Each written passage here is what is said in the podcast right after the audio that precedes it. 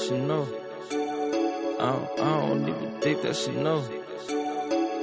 I don't even think that she know. That she know. Yeah, I don't even think that she know. That she know. Yeah, I don't even think that she know. And she know. I don't even think that she know.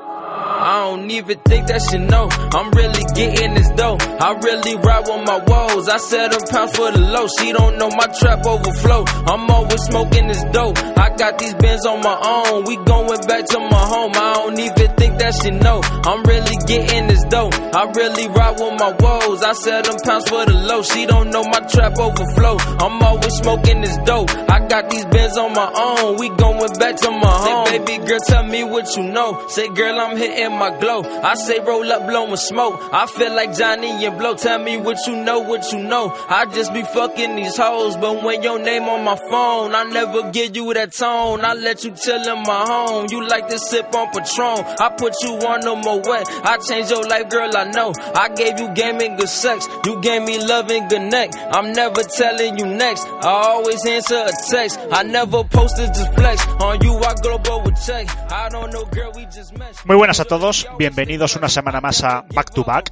Esta semana empezamos con un temazo de June Crab, Things You Know. Desde este podcast seguimos promocionando esos raperos menos conocidos de Estados Unidos, esa música underground. Y espero que os guste esta canción y las que iremos poniendo en las próximas semanas.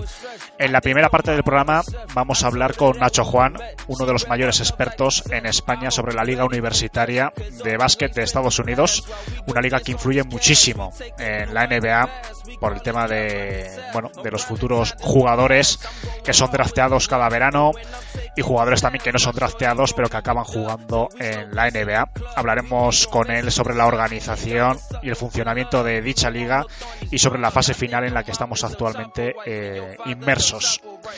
En la segunda parte del programa con el resto del equipo vamos a hablar del futuro de Kemba Walker y de Booker, jugadores respectivamente de Hornets y de los Suns, que se les está quedando pequeño ambas franquicias y lo más seguro es que este verano acaben haciendo las maletas.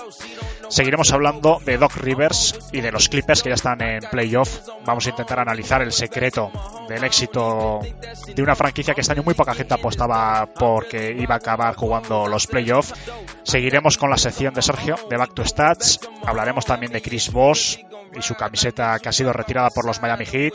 Hablaremos de la pelea más encarnizada que nunca entre Doncic y Trae por el premio al novato del año y acabaremos, pues como siempre, haciendo un repaso a las noticias de actualidad variada de una manera más breve y concisa.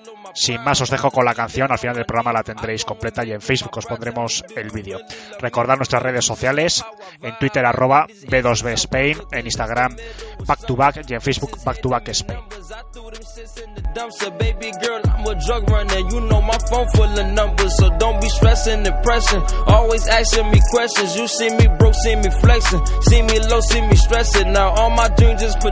I got my hustle perfected. Is you getting the message, girl? Give nigga some credit or fuck it. I just pay debit. I put you down as a blessing, just like an angel from heaven. We had a threesome with Molly, experience out of body. I kill that shit called a homie. I turn love into a hobby. I don't feed crackers to Polly. If you be Whitney, I'm Bobby. Just get me higher than Ollie's. I know you wanna hit follies, hit Hollywood in your body. I walk on Boulevard full of cars. Every day this shit full of stars. I got one from a bullet wall. Open wound, Cupid hit me hard. I'm a G girl, I'm still a boss. Drop the top, hop the ceiling. I don't even think that she know. I'm really getting this dough. I really ride with my woes. I set them pounds for the low. She don't know my trap overflow. I'm always smoking this dope. I got these bins on my own. We going back to my home. I don't even think that she know. I'm really getting this dough. I really ride with my woes. I set them pounds for the low. She don't know my trap overflow. I'm always smoking this dope. Bueno, pues tengo el honor de dar la bienvenida por primera vez en Back to Back a Nacho Juan. Bienvenido, Nacho. Muy buenas, muchas gracias por invitarme y estar conmigo. Nada, es un auténtico orgullo que estés con nosotros y por parte del equipo de Back to Back eh, me acompaña desde Buenos Aires Toby. Bienvenido, Toby. Buenas, buenas. Y desde un poquito más cerca, desde aquí, desde España, Pablo, bienvenido. Buenas, un placer como siempre. Bueno, pues como decía en la intro, pues Nacho te hemos invitado porque, bueno, esta, esta semana estas semanas, por así decirlo, ya se lleva varios días hablando mucho de la liga universitaria de la NCAA en su modalidad de baloncesto y bueno, como nosotros somos un poco más, menos expertos, por así decirlo, en mi caso, la verdad que tengo muy pocos conocimientos, queríamos traerte pues para que nos ilumines un poco, porque sabemos que tienes, llevas muchos años siguiendo la liga universitaria. Y bueno, ya a modo de introducción, si te parece bien, eh, me gustaría que explicases por qué un aficionado, un oyente, por ejemplo, de nuestro programa, que son generalmente, pues eh, en su mayor medida, aficionados a la NBA, ¿Por qué deberían estar pendientes estos días de la liga universitaria? Bueno, hay dos prismas desde el eh, que responder a esa pregunta. El primero de ellos es porque la NCAA y la Liga Universitaria es el faro de las estrellas del futuro, ¿no? Es una oportunidad de ver a qué jugadores eh, van a cobrar importancia en el siguiente escalafón, en la NBA. Evidentemente estamos hablando de proyectos eh, no, en, no, en, su totalidad, porque la NCAA, la liga universitaria, destaca por su inmensidad. Hablamos de una liga de más de 350 equipos. Y hay otro prisma muy interesante y el más mágico, por decirlo así, el que más intangibles recoge, que es la esencia de esta competición. Eh, estamos hablando ahora mismo de March Madness, del NCAA Tournament, del torneo final. Y hablamos de un torneo, del torneo del CAO por excelencia en Estados Unidos, que destaca pues por ser una, eliminatoria a un partido donde puede ocurrir de todo.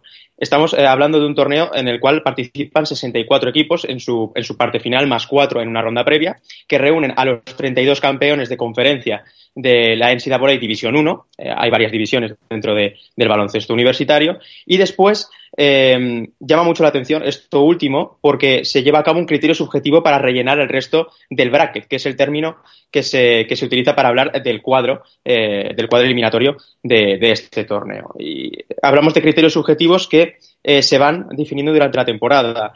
Eh, número de victorias, balance, eh, sorpresas, victorias eh, destacadas contra universidades de, de mayor calado, el nivel de exigencia de la conferencia, y todo esto se, re, eh, se, recoge al final en un Selection Sunday, que es un evento en el cual un comité se reúne en la sede de, la competición universitaria durante unos días para eh, dirimir qué equipos son merecedores de entrar en este bracket.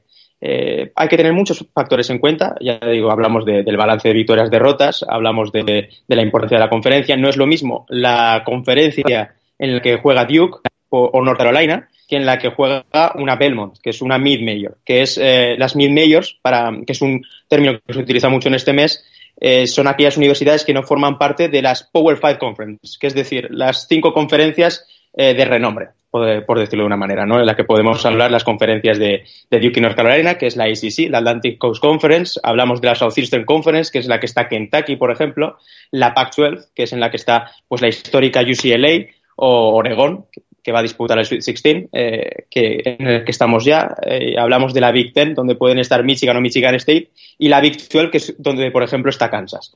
Y un poco a partir de ahí podemos ir definiendo un cuadro que eh, al final nos deja un torneo maravilloso. Y ya digo, recojo el hilo de los intangibles para hablar de una competición eh, que se define también por la cultura deportiva de Estados Unidos eh, en torno a esta competición. Es decir, al, aficionado americano le gusta esta competición porque lo da todo por su universidad, porque es una, es una competición donde al final está en juego tu alma mater, el sitio donde has estudiado, donde tanto te ha costado ir y donde has empezado tu camino universitario. Y eso eh, crea una mística muy interesante que, que, hace del torneo no solo una fuente de sorpresas, porque gusta ver a una universidad pequeña cargarse a una poderosa North Carolina, por ejemplo, sino también porque vemos un ambiente muy distinto al que podemos ver en la NBA. En la NBA podemos abogar quizá más por el este, eh, espectáculo, perdón, podemos hablar más de un aficionado que se compromete más con, con la identidad o de un jugador en concreto, pero eh, aquí todo lo contrario. Aquí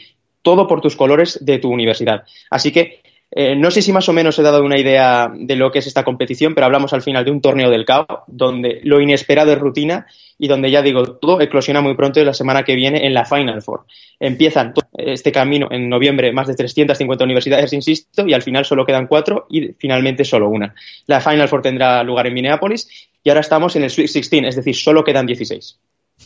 Bueno, para nuestros oyentes, para el que le empieza a picar un poquito la curiosidad con todo este inmenso mundo que es eh, la Liga Universitaria en Estados Unidos, decir que pueden seguir a Nacho en Twitter en arroba Nacho Juan Rules y también, bueno, decir que eres entrenador de las categorías inferiores de Básquet Zaragoza, que, bueno, eres una persona polifacética, también escribes en basquetamericano.com, bueno, eres una persona, no sé si tienes que, también creo que tienes un podcast, ¿verdad?, eh, en las últimas semanas, que habláis un poco de este tema, por si quieres hablar un poquito de él. Bueno, aprovecho un poco para el autobombo, si queréis seguir un poco todo lo que está ocurriendo y perspectivas muy, diferentes del torneo universitario, eh, junto a compañeros como Era Juan Vargas o Nacho Bertolín, hemos eh, montado un podcast que ya hicimos el año pasado que se llama Mad March, que podéis seguir en arroba Mad March barra baja, en el cual tenemos un contenido diario, eh, donde puede haber un radio reportaje sobre, con un enfoque histórico, podemos hacer una previa, como es el caso de hoy, o podemos, o puedes encontrar resúmenes. Hay un poquito de todo con, con el objetivo de dar un contenido diario breve, conciso y atractivo para intentar engancharse a este, a este mundo tan apasionante.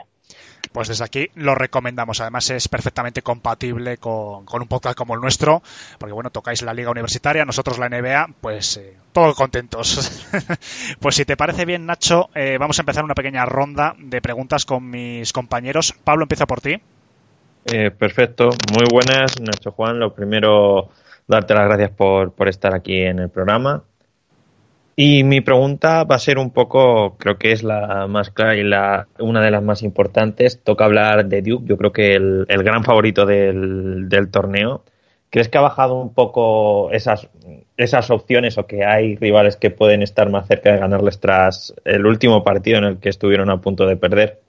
Es una pregunta muy interesante porque al final eh, hay que entender que en el March Madness cada partido es una trinchera eh, y es un reto y al final da igual todo lo que has hecho previamente respecto a este partido. Lo que acabo de decir suena cliché eh, competitivo, ¿no? Es decir, en todos los partidos pues puedes ganar o perder, pero bueno, a lo que me refiero es que se enfrentaron a, a una universidad a priori mucho menor que ella, que era Central Florida, que le planteó un partido muy muy complicado muy complicado, con una zona con un tío de 2.30 debajo del aro y ese choque de titanes entre el, eh, el famoso Zion Williamson y Taco Fall, ¿no? que es, este, es esta torre humana. Y al final yo creo que no ha cambiado nada e incluso yo creo que aumentan sus opciones, porque al final Duke se le ha achacado mucho en los últimos años que a la hora de la verdad se encogían, de que en un partido complicado, en el barro, donde no pueden imponer su juego, no conseguían sacar los partidos adelante. Y hay una cosa muy importante en el match es que es sobrevivir. Eh, no solo ganas, sobrevives. Y es muy importante. Eh, yo creo que esta Duke, más allá de eh, los futuros jugadores NBA que tiene, ha conseguido durante la temporada tener esa identidad competitiva y ser un equipo capaz de resistir para acabar ganando. Y eso es muy, muy importante. Estuvieron a punto de, no hacerlo, estuvieron a punto de caer un palmeo que se salió en el último segundo, pero para mí este tipo de victorias son las que revalorizan a, los Blue Devils como equipo porque demuestran lo ya comentado, que en un contexto difícil, con todo tipo de adversidades, son capaces de sacar eso adelante. En el Match Madness, más allá de un juego bonito, es muy, muy importante. Toby.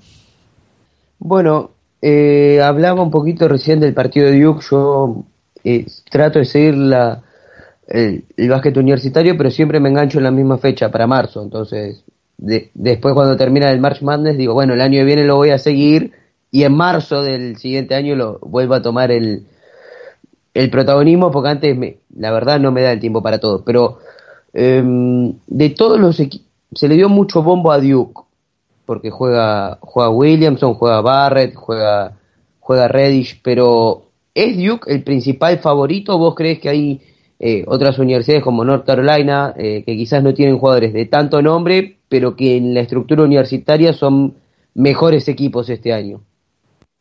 Totalmente. No sé si hay alguno que se pueda discutir esa, esa condición de número uno, eh, sobre todo por al final el impacto mediático que tienen los Blue Devils. Pero yo creo que hay dos equipos que de hecho son mis favoritos por encima de por encima de Duke, que son además rivales de conferencia del Atlantic Coast Conference, que son por un lado Virginia que es un conjunto muy, muy sólido que destaca por su defensa que tiene un futurible jugador en NBA en DeAndre Hunter, posiblemente un, eh, futuro jugador de lotería de draft, un top 14 prácticamente seguro, un 3-4, con muchísimas condiciones para ser más, eh, más allá de un 3D, que se dice, ¿no? más allá de ser un alero que versátil en defensa y capaz de abrir el campo en ataque, es un jugador cada vez más completo.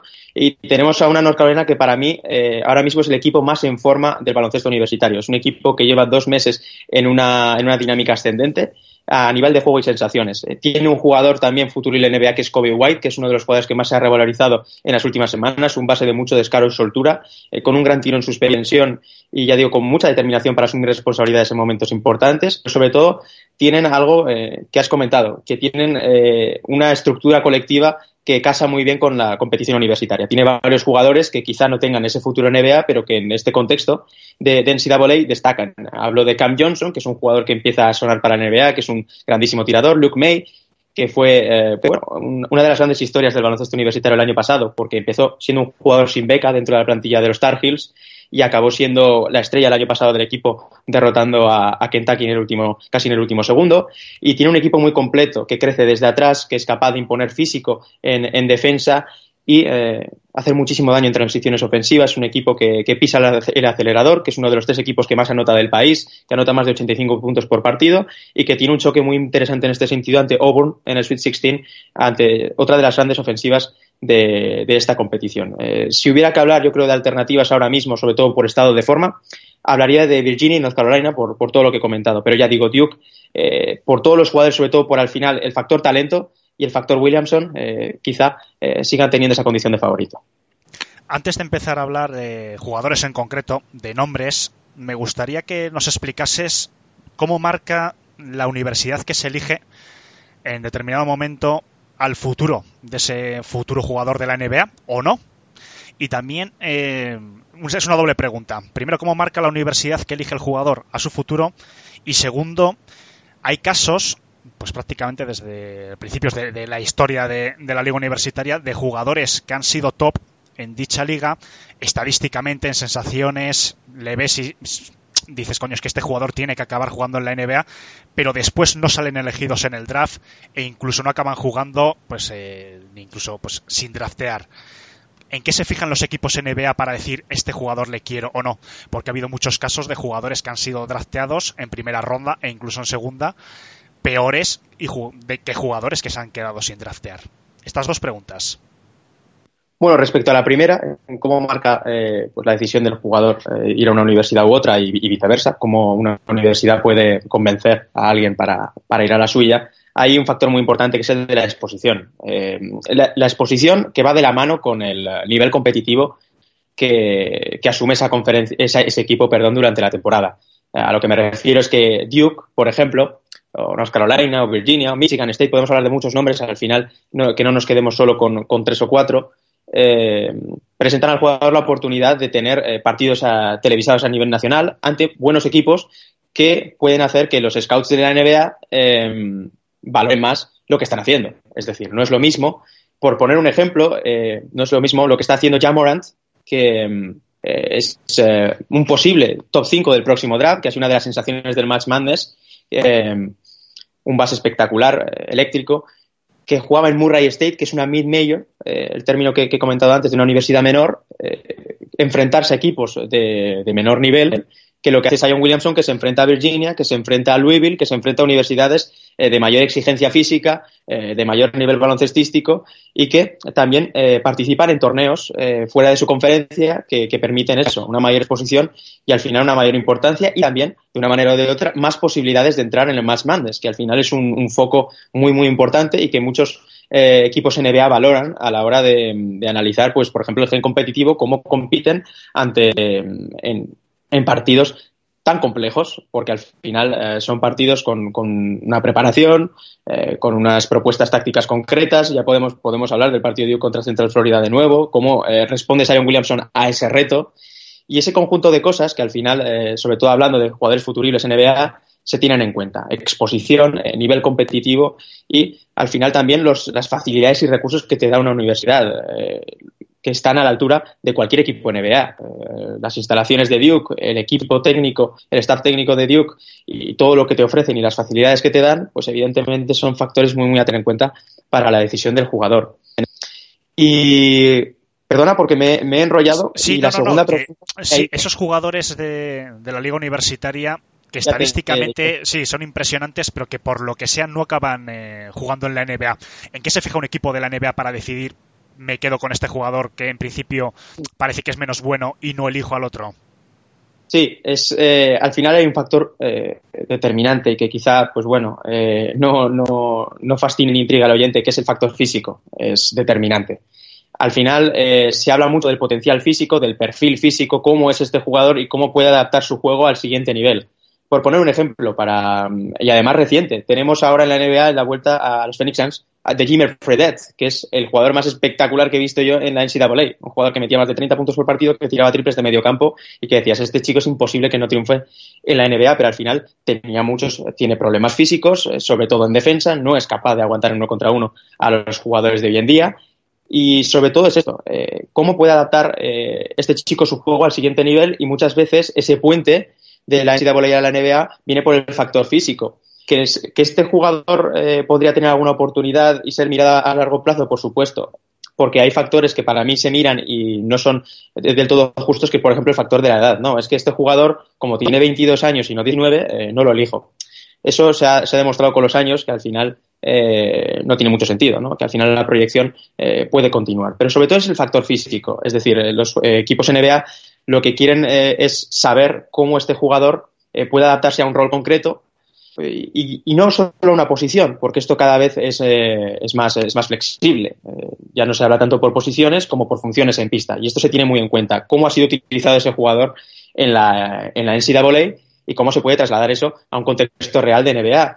Porque eh, la NCAA, por reglas, por reglamentación, ofrece características muy peculiares desde el reloj de posesión. Se juega 30 segundos. Eso cambia mucho el juego, cambia mucho los tempos de los partidos y también cambian mucho las propuestas defensivas. En la NBA estamos empezando a ver una, por ejemplo, una irrupción de las zonas defensivas, pero es que en la NCAA es casi el pan de cada día. Hay muchos equipos que se caracterizan eso por sus zonas defensivas, eh, por sus presiones a toda pista con una gran carga táctica, cuando en la NBA se rige todo un poco más por eh, factores como el espacio, como la versatilidad, eh, como el uno contra uno, como el juego de pick and roll eh, y son factores que realmente se tienen que ver eh, con mucho cuidado en la, en la NCAA porque al final eh, hay una mayor carga táctica y sobre todo está el factor de reloj de posesión que me parece muy importante. Y también, por ejemplo, de la línea de tres. vemos a un gran tirador, pero ojo, tenemos que ver desde dónde tira este chico en, en, la NCAA. Parece una tontería, pero determinar el rango de tiro de un jugador en el baloncesto universitario es más complicado porque la línea está más cerca. Y por eso a veces llama la atención que un jugador de la NCAA tire de tan lejos, pero realmente está en una distancia NBA. ¿Cómo es su porcentaje dando ese paso adelante, ese paso atrás? Son factores al final que se tienen que tener en cuenta. Son dos mundos muy distintos y el baloncesto universitario se asemeja mucho más, por ejemplo, en tipología y características al baloncesto europeo. Hmm. Vamos a hacer otra ronda. Pablo. Yo mi pregunta ahora va más enfocado al tema de, de los jugadores y quería preguntarte qué, ¿Qué jugador puede ser el, el tapado del draft? Un jugador que no haya tenido tantos focos mediáticos y que pueda ser una de, las sorpresas de, esta camada. Yo la verdad es que llevo unos días dándole vueltas a, esta pregunta, porque me la, me, hizo un amigo hace unos días, y quizá uno de los nombres eh, es el de Brandon Clark, que es un 4-5 eh, de la Universidad de Gonzaga. Gonzaga, que es una de las favoritas a, ser campeona universitaria. Y hablo de Brandon Clark porque es un jugador eh, que puede casar muy bien con, eh, con, el baloncesto NBA hoy en día. ¿Quién es Brandon Clark? Es un jugador que eh, le costó muchísimo hacer su nombre en el baloncesto universitario, de hecho no lo, no lo tenía hecho hasta, hasta este curso, es un jugador que solo recibió en el instituto una oferta de una, de una universidad de División 1, San José State, una universidad menor, muy menor, y que dos años después, eh, destacando pero con luces y sombras, decide pedir el transfer, que es bueno pedir el cambio de universidad. Y Gonzaga le recluta y nos encontramos ante un prodigio atlético, un, un 4 que no destaca por su altura, que apenas sobrepasa los 2,05 metros, pero que es capaz de correr la pista, que presenta ese perfil de, de cuatro móvil, capaz de correr la pista, de sumar mucho en campo abierto, de, de atacar de cara, de, de tener un gran juego aéreo, que me gusta decir a mí, porque tiene, tiene unas manos espectaculares, coge todo lo que le, todo lo que le lanzas. Y es un jugador que mantiene una verticalidad en espacios reducidos muy, muy interesante. Es decir, es un jugador que para loops, que para juegos sin balón, para juego en líneas de fondo es muy inteligente. Y en defensa es uno de los mejores taponadores eh, del baloncesto universitario. Por poner un dato a su dominio en esta, en esta parcela, tiene más tapones esta temporada que tiros fallados. Eh, para darnos cuenta un poco del impacto que tiene este jugador. Eh, no es un jugador que destaque por sus fundamentos, que juegue mucho de cara, que tenga tiro exterior, pero casa muy bien con ese perfil de, de al que quizá no importa tanto que no sea tan alto, pero sí que sea muy móvil, que sea muy versátil, eh, que sea capaz de, capaz de cambiar en los bloqueos directos, por ejemplo. Y ya digo, se está empezando a hacer un nombre y yo creo que el factor de la altura le puede hacer que no se le valore como merece en el draft y quizá por ahí su condición de tapado eh, pueda dirigirse, ¿no? Para dar una idea y, poner en contexto a los oyentes, en el anterior partido del Match Mandes que jugó Gonzaga ante la Universidad de Baylor, una buena universidad, hizo 36 puntos. Y todo a base de, juego sin balón, eh, de mates, de, palmeos, de segundos esfuerzos. Es un jugador fascinante en lo físico y que yo creo que, ya digo, en la NBA en la, actual, en las propuestas eh, de juego y en, esa, en ese juego sin balón, yo creo que puede destacar mucho. Toby. Sí, eh, dos preguntas creo que van un poco relacionadas, em, sobre todo con la que te decían recién. Una, em, ¿qué jugador de los que quizás pasaron en los últimos dos o tres drafts em, vos pensabas que iba a ser una estrella en la NBA o que iba a ser un muy buen jugador en la NBA y te decepcionó? Y otro, ¿cuál, cuál de todos los prospects hoy de lotería vamos a hablar? Es el que vos ves con menos chances de alcanzar el éxito en la liga que pueda llegar a convertirse en un bust? Bueno, son preguntas complicadas. Eh, le voy a dar un poco a la cabeza. Y de este año, quizá voy a empezar por la, por la última. Eh, hay perfiles eh, que, bueno, gustan mucho en la NBA, que es el del pivot, el de pivot móvil. me voy a intentar explicar un poco. ¿no? Es un jugador que es más proyecto que realidad y que podría ir un poco por los tiros de lo que a día de hoy es quizá Mobamba en, Orlando Magic. Un jugador muy verde en fundamentos, al que físicamente le falta corpulencia y le puede costar a medio plazo em, entrar en estas dinámicas.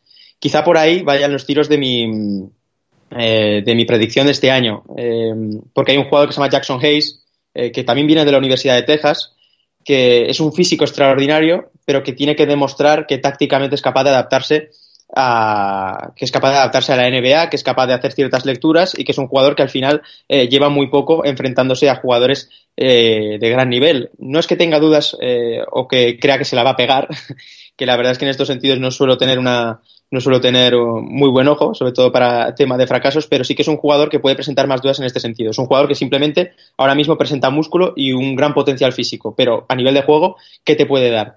Quizá por ahí puedan ir un poco más eh, puedan ir un poco más mis dudas. También hay un jugador que a mí eh, o puede salir o muy bien o muy mal, que no sé si satisface tu pregunta, que es el de Nash Reed, que es un jugador que, de LSU que sigue viva en el Match Madness, que aún se, se le puede ver eh, esta temporada, que es un, un, jugador al cual se le quiere comparar en ocasiones con DeMarcus Cousins. Es un uh, jugador uh, de un talento espectacular que parece, eh, bueno, Físicamente es engañoso, porque realmente su perfil físico parece que no está en forma, pero es un jugador muy móvil que eh, juega de cara, que es capaz de, hacer un crossover en, el perímetro, que es capaz de rebotear y jugar de espaldas, pero que es un jugador muy dejado en, eh, defensa, por ejemplo, o que un jugador que pierde fácilmente la concentración. En cuanto a talento, yo me acuerdo en septiembre que, decía que puede que sea de los cinco jugadores con más talento puro de, la NCAA y de la camada que llega, pero eh, tácticamente le cuesta mucho. Es un jugador muy consistente y que ha sido capaz eh, de lo mejor y de lo peor. Yo creo que en este sentido quizá, eh, en este sentido quizá pueda también eh, presentar algunas dudas. luego, quizá porque no le he visto lo suficiente respecto a un último nombre, por dar un nombre más dudoso, es el del francés Ekudumbuya, del cual no voy a hablar mucho porque no he tenido la oportunidad de verlo demasiado. Es un jugador que juega en, en Europa, juega en el Limos francés, pero que quizá eh, por el hecho de que no ha jugado mucho esta temporada, de que es un jugador que necesita ritmo competitivo, también pueda tener problemas. Y otro nombre que se me ocurre es el de Bol Bol, eh, un jugador con un talento físico extraordinario muy, muy singular, pero que quizás por esa singularidad también eh, podemos hablar de un boom or bust, ¿no? de un jugador que puede salir o muy bien o muy mal. Es un jugador con un talento ofensivo extraordinario, es un 2-20 capaz de echar el balón al suelo y de eh, dirigir una transición ofensiva, pero que realmente en defensa todo lo que no sea estar debajo del aro sufre mucho, no tiene movilidad lateral y al final eh, sufre mucho a, la hora de, salir de ahí y de defender diferentes situaciones. Y yo creo que quizá con, con Bol Bol podemos hablar de, de verdad de una de las mayores apuestas, de una de, de esos jugadores que dices, me tiene que salir muy bien o, voy a tener un problema. Y, bueno, ya eh, hilando con la primera, de jugadores que creía que les iba a ir muy bien y, no les ha ido, la verdad es que hay un jugador, hay varios jugadores, ¿no? Que, quizá no hayan cumplido mis expectativas, pero tan pronto puedo decir esto como el año eh, que viene pueden explotar, ¿no? A mí, es algo que, me gusta mucho, el hecho de que, haya apuestas a medio plazo, de que a un rookie no se le puede eh, no se le puede juzgar demasiado por sus, eh, primera, su, su, primera temporada o su segunda, sino por la progresión que lleva y por eh, cómo va variando su rol en, en, su equipo NBA. Y bueno, quizá, eh, quizá, bueno, hay un nombre que, que, yo sigo teniendo muchas esperanzas en él y que no se puede hablar, yo creo, ni mucho menos de, de fracaso, que es de, el de Harry Giles, que yo creo que está empezando a demostrar el jugador de baloncesto que es. Es un jugador, el jugador de los Sacramento Kings, me refiero, que hace unos años era el mejor jugador de su generación y, sin lugar a dudas. Antes, eh, antes estoy hablando de Markel Fultz, Lonzo Ball, Jason Tatum o cualquiera de estos nombres y sin lugar a dudas. Y es un eh, talento físico tremendo que espero encuentre consistencia y se acabe consolidando un poco más en la liga. Y pensándolo un poco más, eh, en cuanto a jugadores que creía que, podían quizá adaptarse un poco mejor a la liga o que han cumplido las expectativas, a mí me gustaba mucho Tensel Valentine, que es un jugador que, que es cierto que ha tenido problemas físicos, pero que empieza a temer que no tenga su sitio en la liga, que, que, realmente los equipos no confían en él como, como un jugador de, de, NBA, como un jugador eh, que pueda aportar, que no simplemente pueda ser un jugador de 5 o 10 minutos por partido, sino que realmente pueda dar ese paso adelante y ser un jugador interesante en este sentido, porque si por algo destacaba era por, por su versatilidad, por ser un jugador tan, eh, que tan pronto te, ejecutaba como tan pronto te dirigía un ataque. Y a mí es un jugador que, que me fascinaba, que siempre estaba colindando ahí con el triple doble eh, y que realmente me, me gustaba mucho. Eh, luego algún nombre más por, por decir, pues estaba, eh, por suerte yo confiaba eh, en que acabase explotando y me alegré mucho de, del caso de Kelly Oubre Jr., que, que, en Phoenix ha encontrado su, su, verdadero hogar. Y quizá dando, dando otro nombre, yo me esperaba un poquito más, quizá, pensándolo un poco, de, jugadores como, como Trey Lyles, que, que, parece que en esa batería de aleros que, que tiene eh, Denver, que puede hacerse un pequeño hueco. Me gustaba mucho Jerry Grant, uh, un base que al final no ha acabado encontrando de todo su hueco. En ese mismo draft, eh, Justin Anderson, eh, un jugador que al final ha acabado eh, demasiado relegado a la rotación. Y también un nombre, ahora que me viene a la cabeza, el de Stanley Johnson. El de Stanley Johnson, que es un jugador que, que fue top 10, que, creo que fue número 8, que lo eligieron los, los Detroit Pistons y que empiezo a tener dudas de que, de que termine de adaptarse a, la NBA y de que sea capaz de, de, mejorar, su, por ejemplo, sus carencias de tiro exterior. Es un jugador que a mí, yo estoy convencido de que a nivel defensivo puede ser élite en la NBA, pero que realmente le cuesta. Y que en un contexto como los Pelicans espero que poco a poco vaya creciendo, porque realmente en lo defensivo es un jugador extraordinario, pero que en lo ofensivo yo creo que no ha terminado de explotar. Me gustaría empezar a preguntarte por jugadores en concreto, y voy a empezar por uno que has nombrado, que es Bol Bol, hijo del conocido Manute Bol, bueno, que estuvo, que está lesionado, de hecho, desde enero, y me gustaría preguntarte qué supone para, para sus expectativas para este draft, aparte de las posibles dudas ¿no? que pueda generar su juego, su físico. Pero bueno, era un jugador que a principios de temporada de la liga universitaria, en estos conocidos como mock draft, las previsiones del draft, había alguno que incluso le ponía como un top 3. Entonces, bueno, después de esta lesión en el pie que ha tenido a principios de enero, ¿a dónde puede caer? ¿Puede haber alguna expectativa de que sea un top 10? Porque, bueno, yo he visto alguna previsión. Yo soy escéptico en general, tengo que reconocer con las previsiones de los drafts. Pero bueno, he visto que alguna, por ejemplo, caería al 14, que en principio sería, si no cambia nada, para los Celtics vía Sacramento y demás. Pero bueno, ¿cómo le puede afectar esta lesión?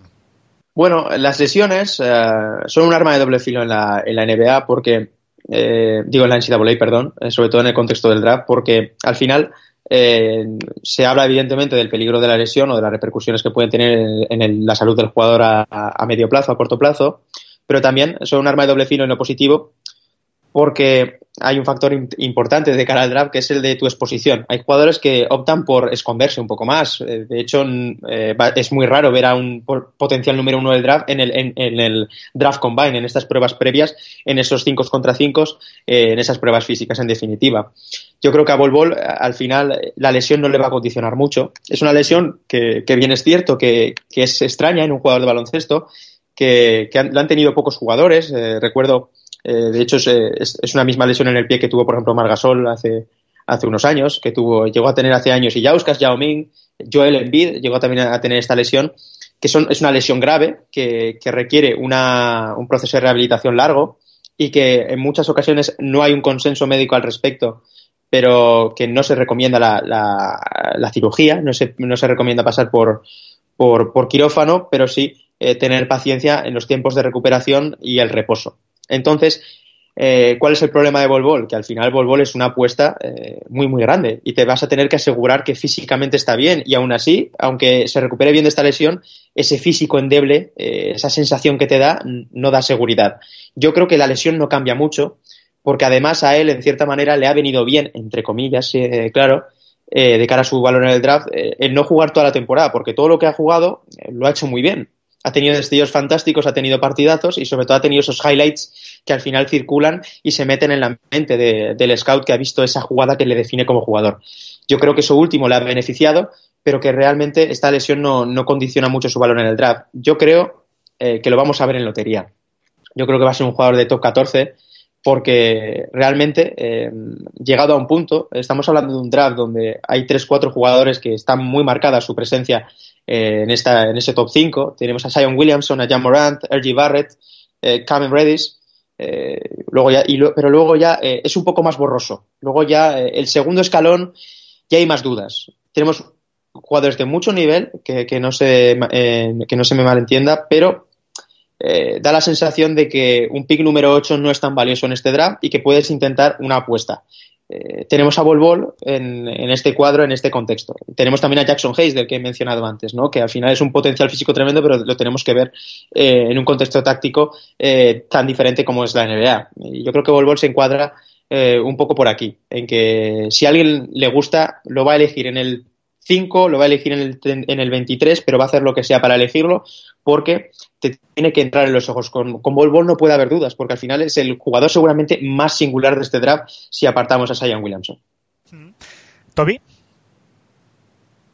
Sí, em, hablando ya, estamos hablando más de jugadores. Eh, ya Morant, que fue quizás la aparición del año de, de, ser un jugador poco considerado, hoy estar en la mayoría de los mock draft eh, en el puesto 2 casi, en casi todos, superando a Barrett. Em, ¿Qué piso o qué, y qué techo le ves en la NBA? Y quizás para el que no lo conozca, ¿a qué jugador de la NBA se, se parece en su forma de jugar? Bueno, empezaré con esto último también para, para, dar una idea. Estamos hablando de un base vertical muy físico que podría encuadrarse un poco en el perfil de, de Diario Fox, de John Wall, de, ese, de Russell Westbrook, se ha llegado a, a comparar, de ese base físico que en campo abierto es imparable, que, que realmente es muy plástico en sus definiciones, que es capaz de, de, finalizar de maneras muy diferentes y que le gusta el contacto, que es un jugador que en espacios reducidos, que en, complicaciones es capaz de, generar ángulos para, para ejecutar, para eh, distribuir a sus compañeros. Es ese cuchillo en penetración que tanto gusta eh, en la NBA y que tanto entra por los ojos, porque ya Morant ha sido una máquina de highlights. Es ese jugador que con espacios es absolutamente letal, que en contraataque eh, tiene una infinidad de recursos para generar una u otra cosa. Y yo creo que entra por ahí también, no solo su perfil y sus comparaciones, que son para mí siempre odiosas, pero para hablar un poquito de, este jugador que, cuya mayor debilidad, al igual que por ejemplo de Aaron Fox, John Wall o Russell Westbrook, su mayor debilidad es el tiro, es inconsistente, está mejorando, es cierto, pero quizá por ahí entre su punto débil, que es un jugador eh, que sobre todo carga las cintas en la penetración y, y en esas capacidades atléticas que tiene y esa verticalidad. Eh, respecto a su techo en el draft, yo creo que es que está, eh, es el base que ahora mismo se busca en la NBA, ese, ese base anotador que a partir de ese potencial anotador, de, de esos recursos para, para generar cerca del aro, eh, crece como director de juego, que paulatinamente eh, va mejorando en este sentido. Y a mí me encanta el caso de Aaron Fox, ¿no? que, que el año pasado dio destellos de, de, todo lo que podía hacer en un contraataque, de que puede poner la, el morro en el aro, pero este año está creciendo mucho como, director de juego, sobre todo eh, generando en pick and roll, en, el bloqueo directo, que tan importante es hoy en la NBA. Y yo creo que Murray, eh, Jamorant eh, sigue un poco es, esa estela, ¿no? De ese jugador que primero destaca por sus capacidades atléticas y por, por sus recursos en, en, penetración, pero que poco a poco puede ir creciendo en el bloqueo, en, el, en situaciones como el bloqueo directo, o incluso en el juego sin valor, ¿no? Donde también le hemos visto destellos bastante llamativos.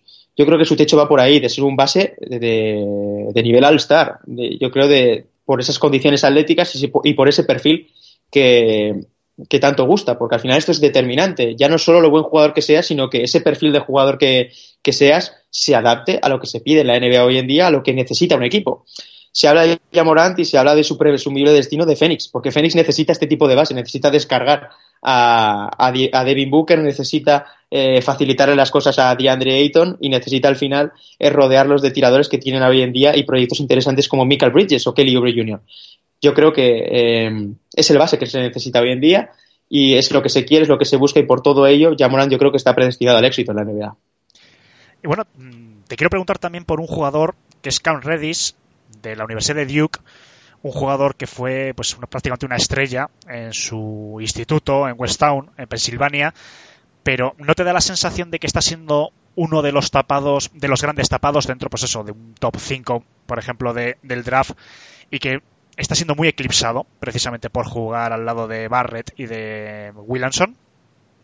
Esto último es, totalmente verídico. Eh, está solapado por. Eh, está eh, eclipsado por R.J. Barrett y Zion Williamson. son dos jugadores que al final condicionan mucho el juego de un equipo, que monopolizan el balón y que han, impedido ver una de las facetas que, en las que más destacaba Cam Reddish en el instituto, que era esa capacidad para, para generar juego con balón para poner eh, tener el balón en las manos y ser ese fin, ese fin estilista. Es un jugador de más fundamentos que de exuberancia física. No es un jugador que destaque por su, por su verticalidad, por sus mates, por, por eh, sus capacidades en contraataque, sino por lo que puede hacer con el balón en las manos, por su inteligencia y su capacidad para, para leer el juego y ejecutar en función de, eso.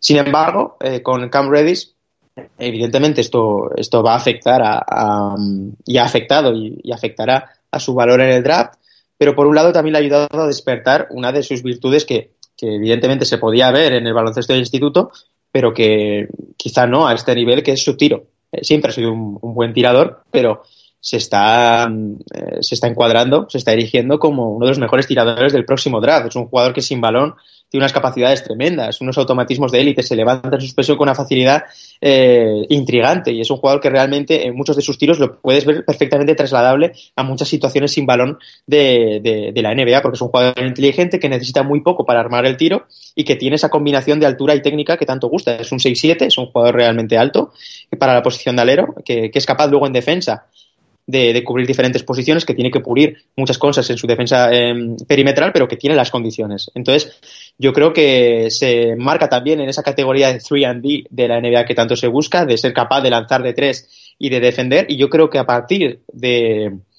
de, ser capaz de adaptarse a la NBA, a partir de ese rol, eh, yo luego creo que podemos ver un jugador mucho más completo y demostrar eh, que puede estar a las expectativas de lo que del jugador que, se esperaba en el instituto. Así que yo creo que esto es también un arma de doble filo, insisto otra vez en, la frase hecha, porque eh, estas condiciones de tirador le pueden ayudar a que un equipo tenga muy claro que lo quiere y una vez lo tenga en su, en su ambiente, en su atmósfera, en su franquicia, con su trabajo diario e individual, pueda crecer eh, en otras parcelas del juego. Así que sí, es cierto que se ha eclipsado, es cierto que ha despertado dudas en muchas cosas, pero por una parte, eh, por lo menos ha despertado esa versión de tirador de élite que, tanto está llamando la atención y que tan determinante puede ser en el juego de Duke, porque precisamente les falta eso, tiradores. Hmm. Bueno, vamos a hacer, si te parece bien, una última ronda antes de despedirte, que ya te estamos alargando demasiado la, entrevista. Toby. Bueno, eh, como para la última pregunta creo que es eh, la más corta de respuesta. Si vos hoy tendrías el pick número uno del draft, sin importar el equipo, elegís a John Williamson, a R.J. Barrett, a Jean Morant o algún otro tapado?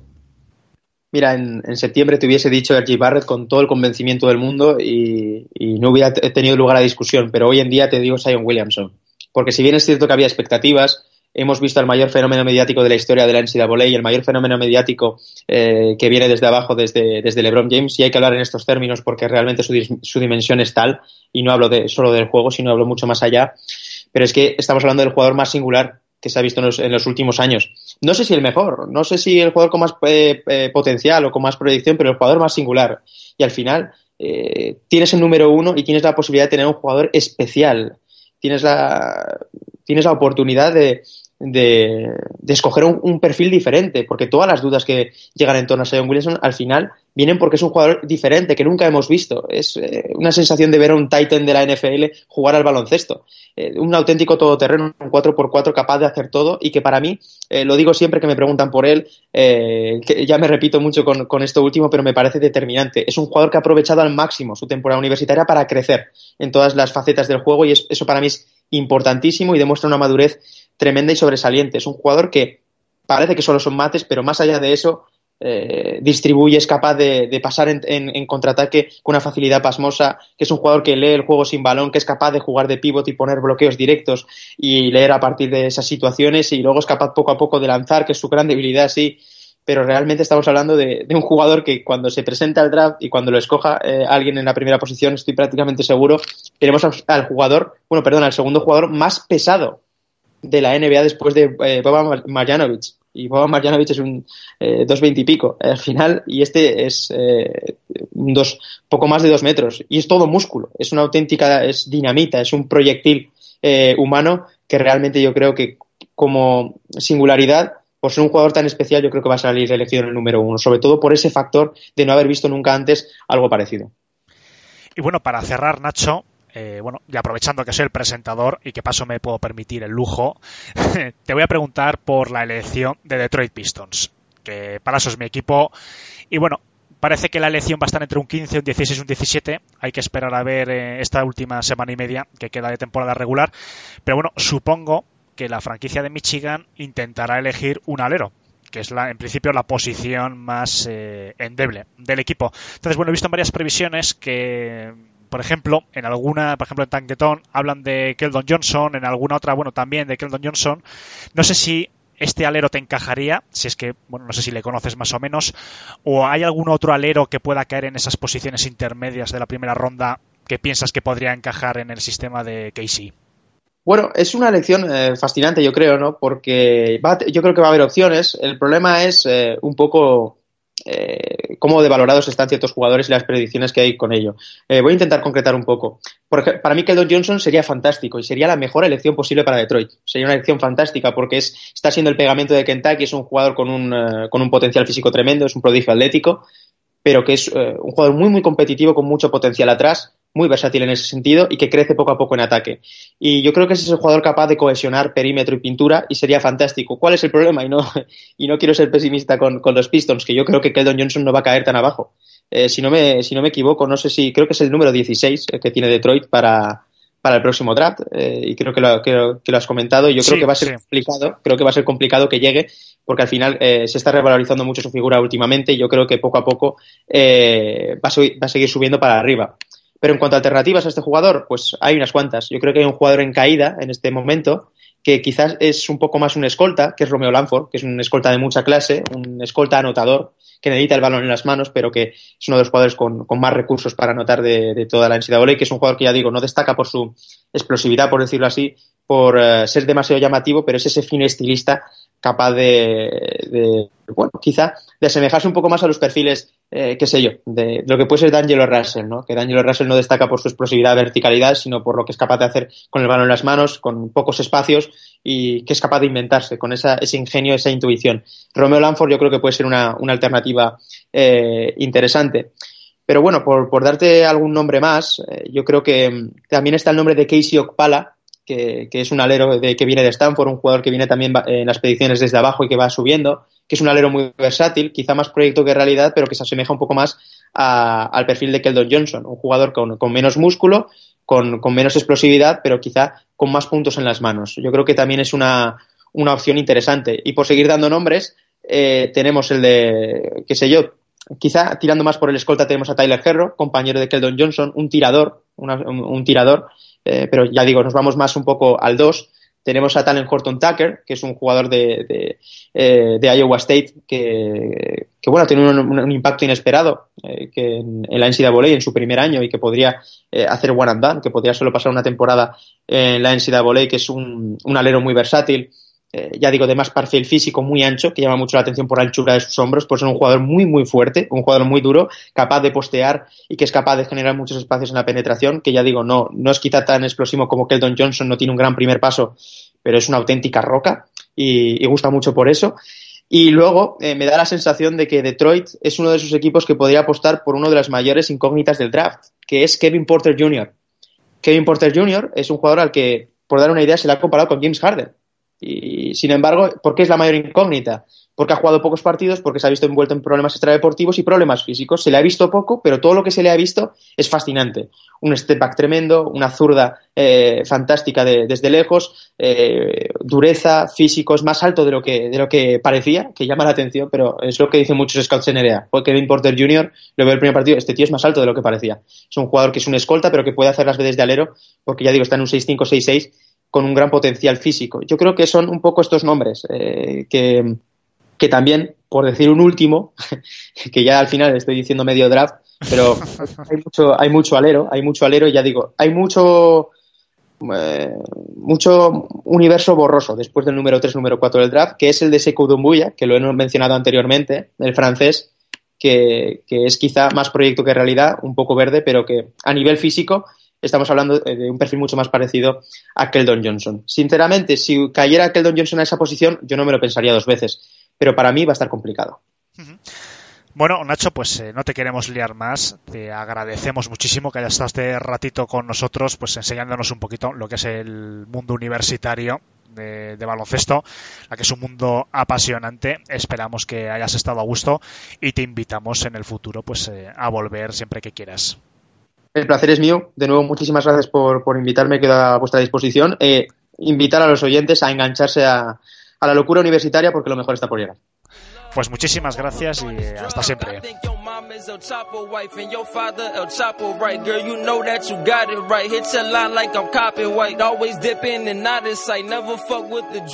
Bueno, para esta segunda parte del programa, aparte de Toby, se me incorporan a la grabación Emilio, Manu, Jorge y Sergio. Bienvenidos, chicos.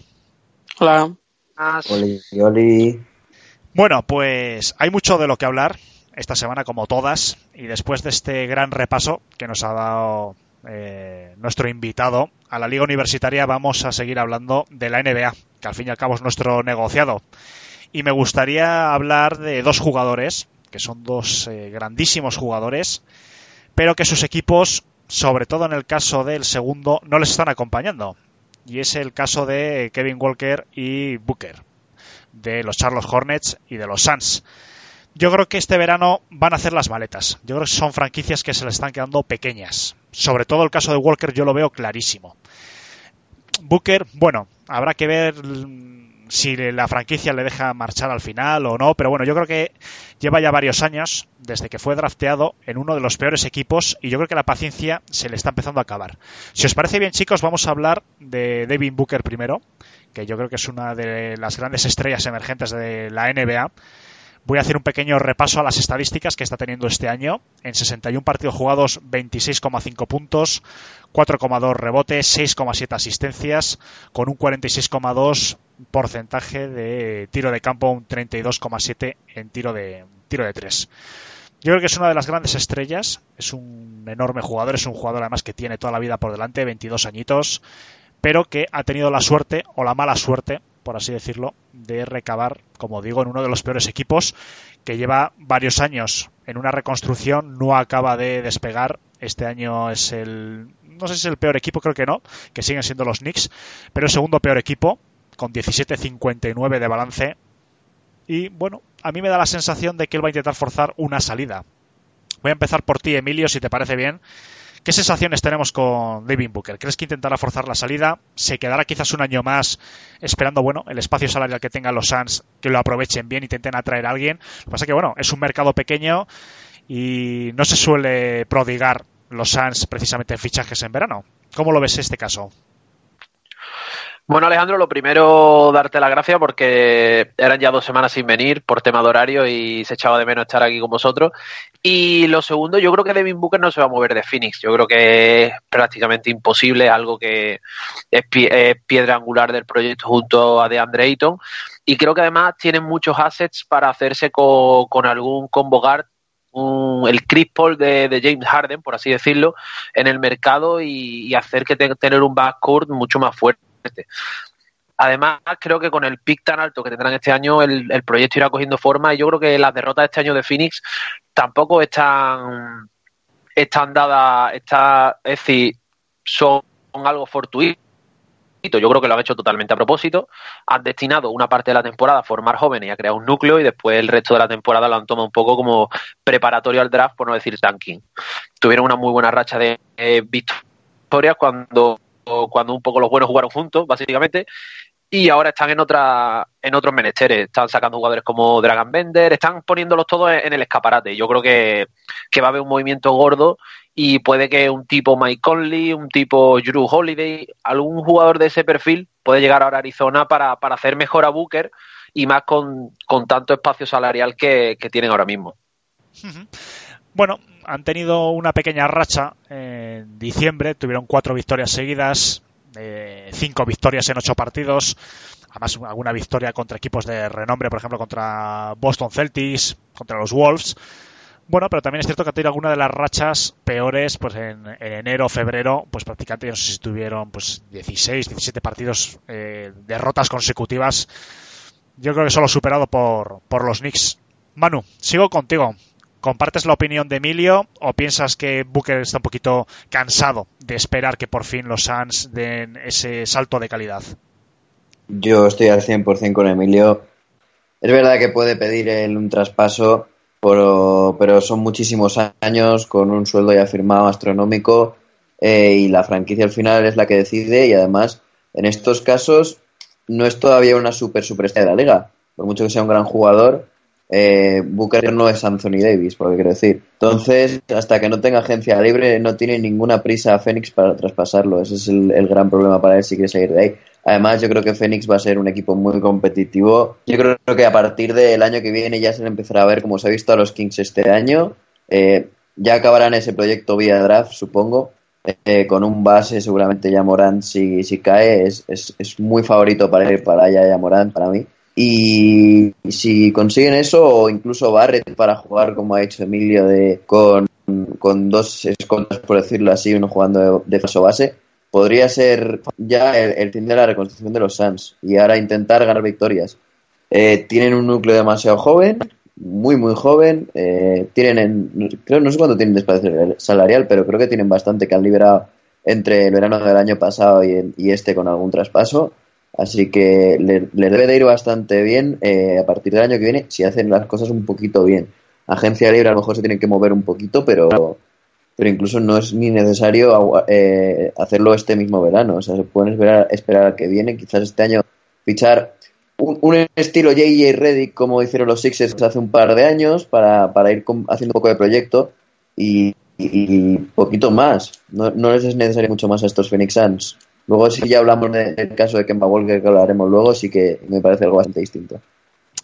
Voy a dar un poco de una serie de datos para nuestra audiencia. Para empezar con el tema salarial, Devin Booker este año es el último año de su contrato rookie, está cobrando 3.300.000 dólares y fue renovado hace unas fechas pues por cuatro años creo y yo no sé si unos 125 millones de dólares repartidos pues bueno el próximo año 27 millones al siguiente 29 31 y 33 para el 2022-2023 o sea que es un contrato ya garantizado para cuatro años. Bueno es una apuesta a futuro evidentemente Voy a seguir dando mm, datos, por ejemplo, los últimos, eh, las estadísticas de los últimos 10 partidos de Devin Booker, 33,9 puntos, un 46,8 en tiros de campo y casi 7 asistencias. Yo creo que, vamos, es un killer, eh, vamos, clásico de la NBA, es un anotador, un grandísimo anotador. Y no sé, yo creo que sí, comparto vuestra opinión, pero yo creo que él debe estar un poquito harto, ¿no? Porque al fin y al cabo nadie le asegura ¿no? que este proyecto vaya a explotar. O sea que sí, evidentemente tienen a Booker, tienen jugadores pues, eh, de Andre Ayton, también es un muy buen jugador, un muy buen pivot, pero yo creo que de eso después, eh, si el próximo año, por ejemplo, en el caso de que se quede, si el próximo año el equipo no acaba de explotar, no acaba de mejorar, una progresión, por ejemplo, como los Atlanta Hawks, no voy a poner a los Nets, pero una progresión como los Atlanta Hawks este año que bueno, que han subido varios puestos en la clasificación, que están compitiendo, que están ofreciendo buena imagen con un 27-48. Si el próximo año yo creo que los Suns no ofrecen algo de esto, yo no veo a, a Devin Booker acabando este contrato en los Suns. No sé, Jorge, ¿por qué lado te inclinas? Un poco como Emilio, Manu, quizás un poco mi punto de vista. No, yo estoy contigo. creo que los Suns están pecando mucho de, de, jóvenes y al final no sabes si te va a salir bien o no. Tanto, tanto tanking, al final no sabes si te va a salir bien. Yo creo que lo que tendrían que hacer los Suns es intentar buscar a través de un traspaso con, con estos jóvenes algún, algún jugador así, pues, una, una estrella consolidada de la liga para, pues al menos para tener veteranía, algo por lo que pelear, pero es que no, yo a los no les veo futuro, la verdad, personalmente.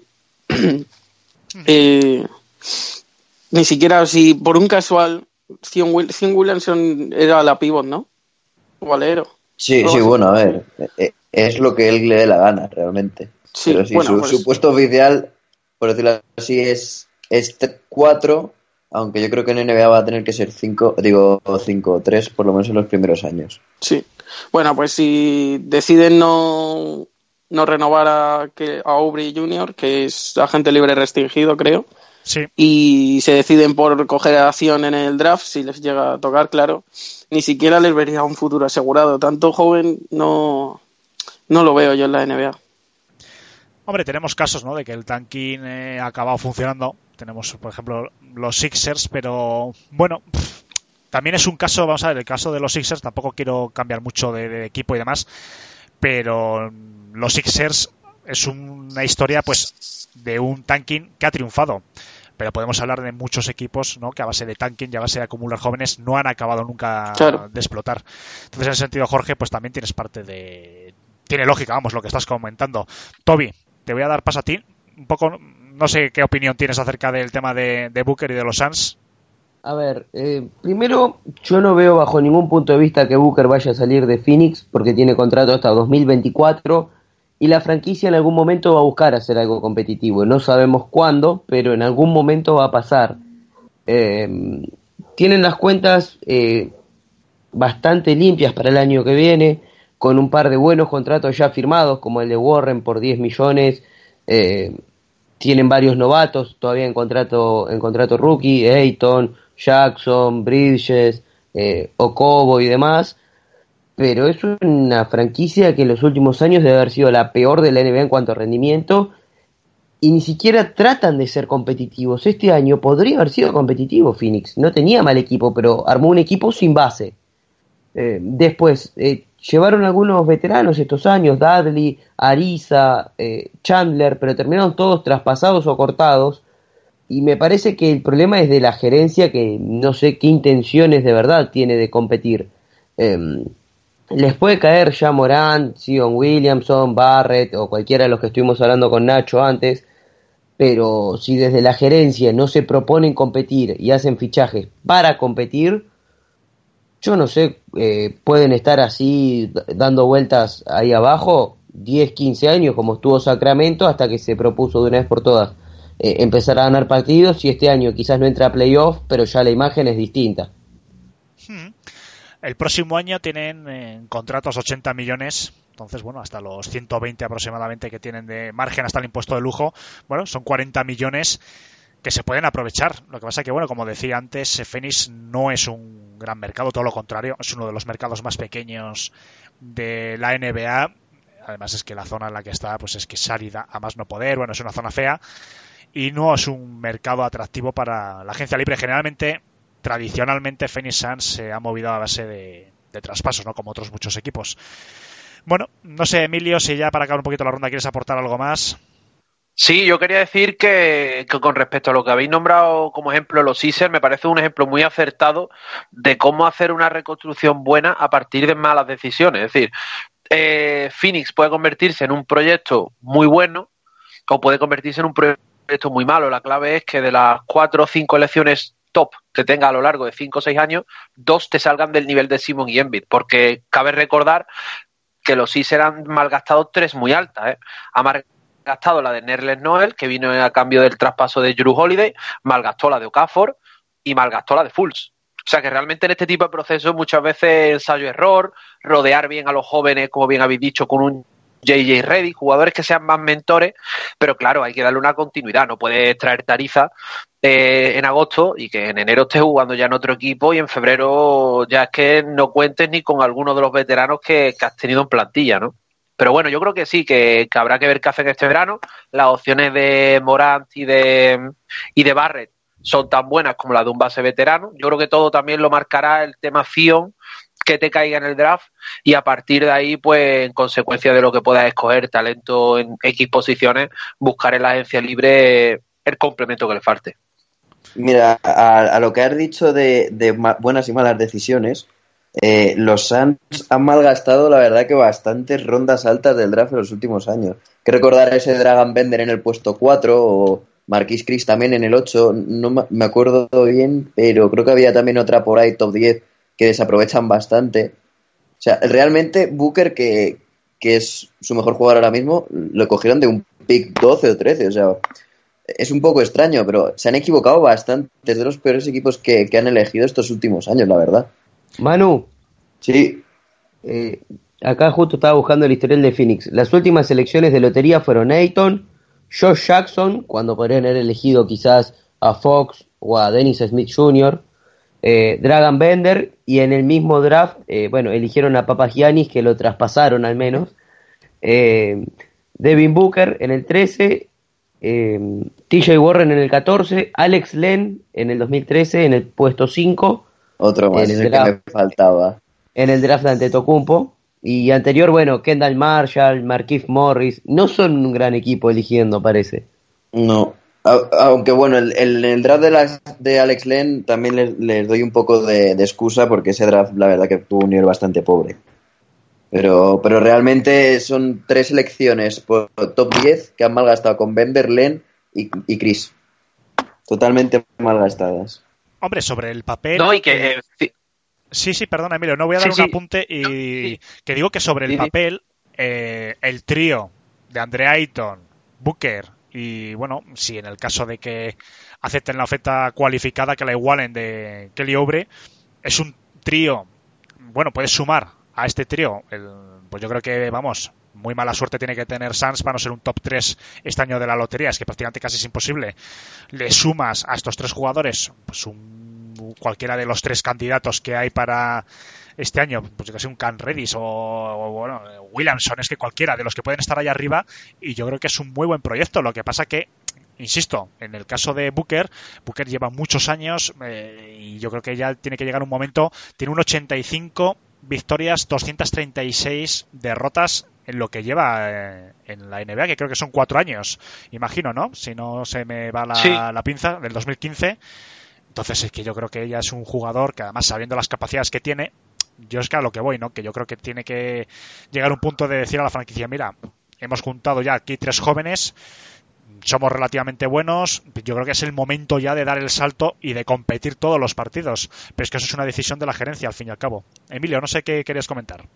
No, mira, pues viene justo un poco a colación de lo que estamos hablando. Te iba a decir que, que sí, que es verdad que, Booker se ha comido unos años nefastos, lo de los 85 victorias, 200 y pico derrotas, pero es que lo estamos hablando Toby y yo por, por línea interna. Tiene 22 años Booker, yo incluso creí que era más joven, pero sí es verdad que con cuatro años ya de, experiencia, mínimo, como máximo podría entrar con 18 años. Entonces, es todavía muy joven y yo creo que también un poco de hilo lo que estamos hablando, el tema de Kemba Walker, no es la misma situación. Yo creo que todavía Booker, hasta que no tenga los 25, 26 años, si ve que el proyecto y su contrato, que también va un poco de la mano, cuando acabe el contrato y cuando pueda despertarle ese interés por cambiar de franquicia, es donde se va de dónde va un terremoto en Phoenix. Y a esas alturas no tiene un proyecto competitivo, pues tendremos el caso de Anthony Davis, otros tantas estrellas, porque queramos o no, el caso de Kemba Walker o el caso de Damian Lillard son rayas en el agua.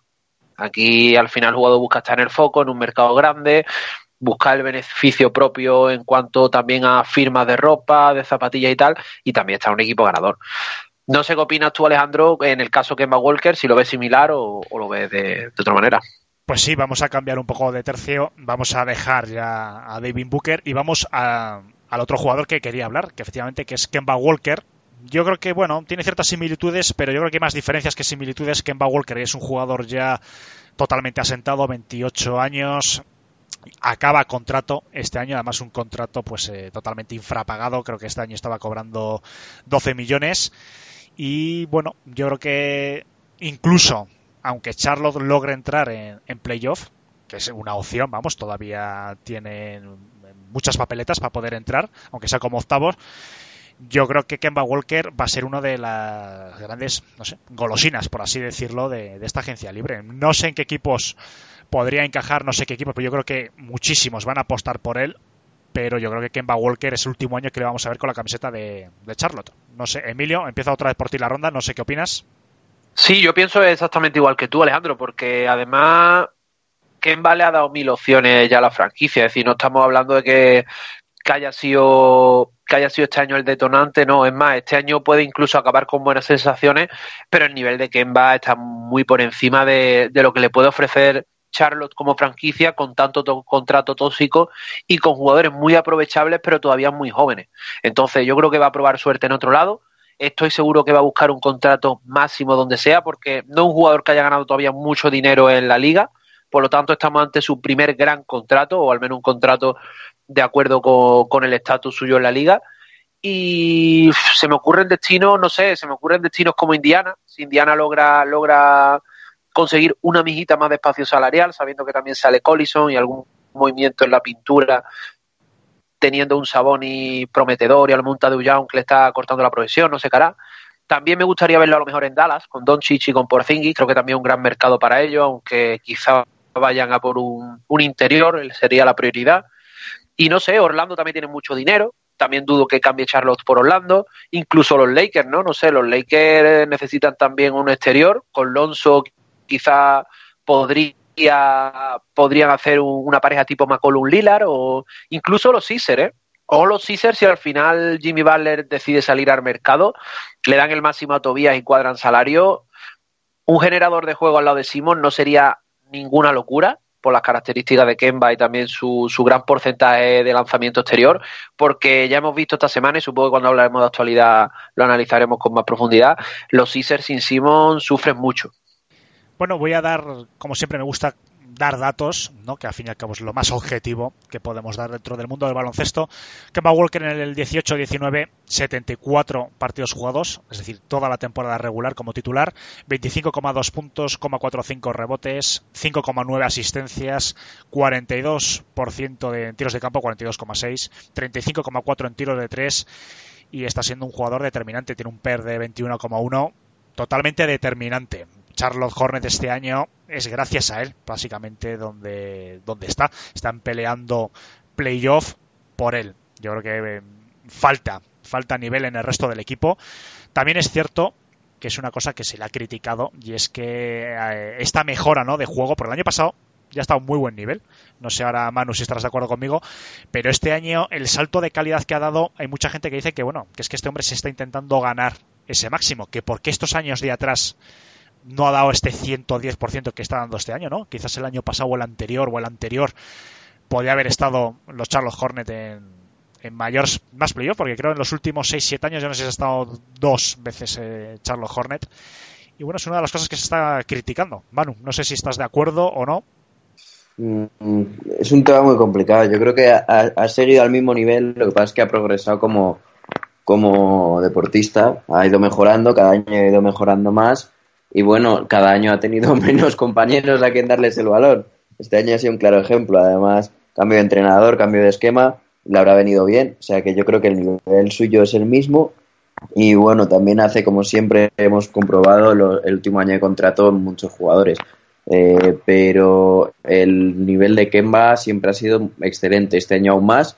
Se está sobreexplotando y, y tiene que tener un máximo. Eh, ¿Dónde creo que vaya a acabar? Pues es un misterio total porque es que depende de, de, dos cosas. Uno, si quiere ser un jugador que pasa la historia por todo lo que cobre, porque él, él en su último contrato ha cobrado muy poquito para el jugador que es. A lo mejor ahora quiere tener un super sueldo. ¿Cuál es la mejor opción para ello? Quedarse en Charlotte y firmar cinco años.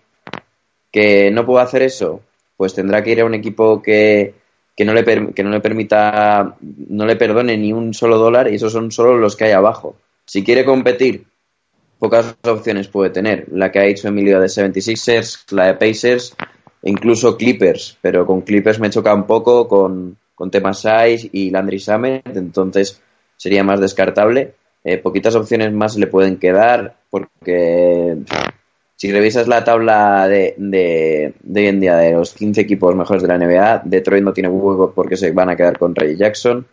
Eh, Nets tampoco, tiene a D'Angelo, Spurs Murray, Thunder ni hablar, Boston ni hablar, eh, Utah tampoco, eh, porque confía muchísimo en Ricky Rubio, además tiene los salarios demasiado cuadrados. Pero, Manu, una pregunta. Eh, ¿Tú si, si ves que Irving hace un poco, se hace un poco el loco, tarda en renovar y se busca otro, otro destino, eh, ¿ves a quién va en el TD Garden? ¿Te gustaría? Gustarme sí, pero no lo puedo ver porque no hay espacio salarial para firmarlo directamente.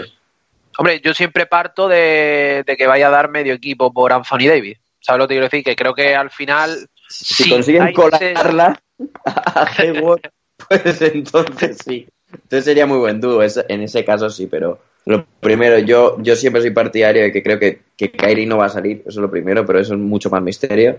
Pero en el segundo caso, yo creo que, que no va, no van, no podrían mover ese, ese contrato gigantesco que van a tener que dar un máximo a Kemba Walker para acabar en los Celtics.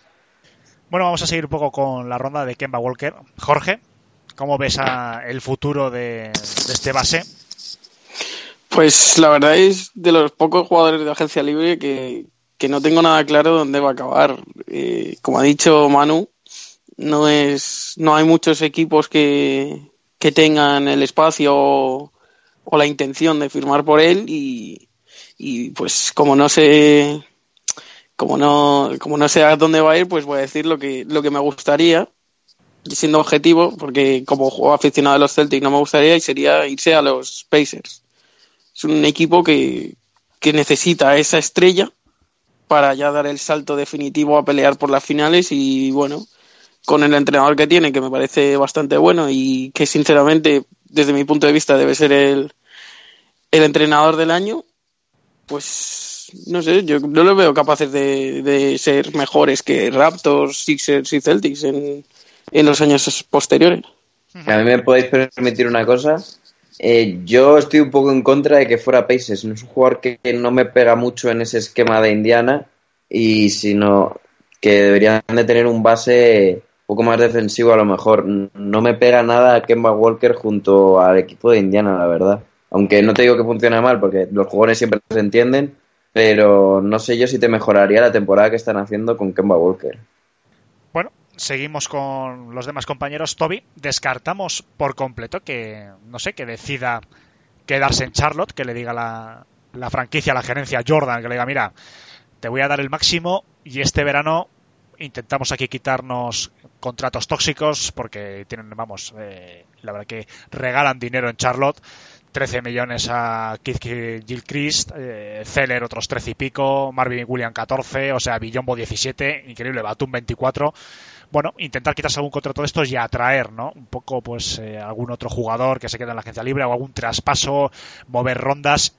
No sé, Toby, descartamos que se quede Kemba Walker a cambio de intentar una reconstrucción competitiva del equipo.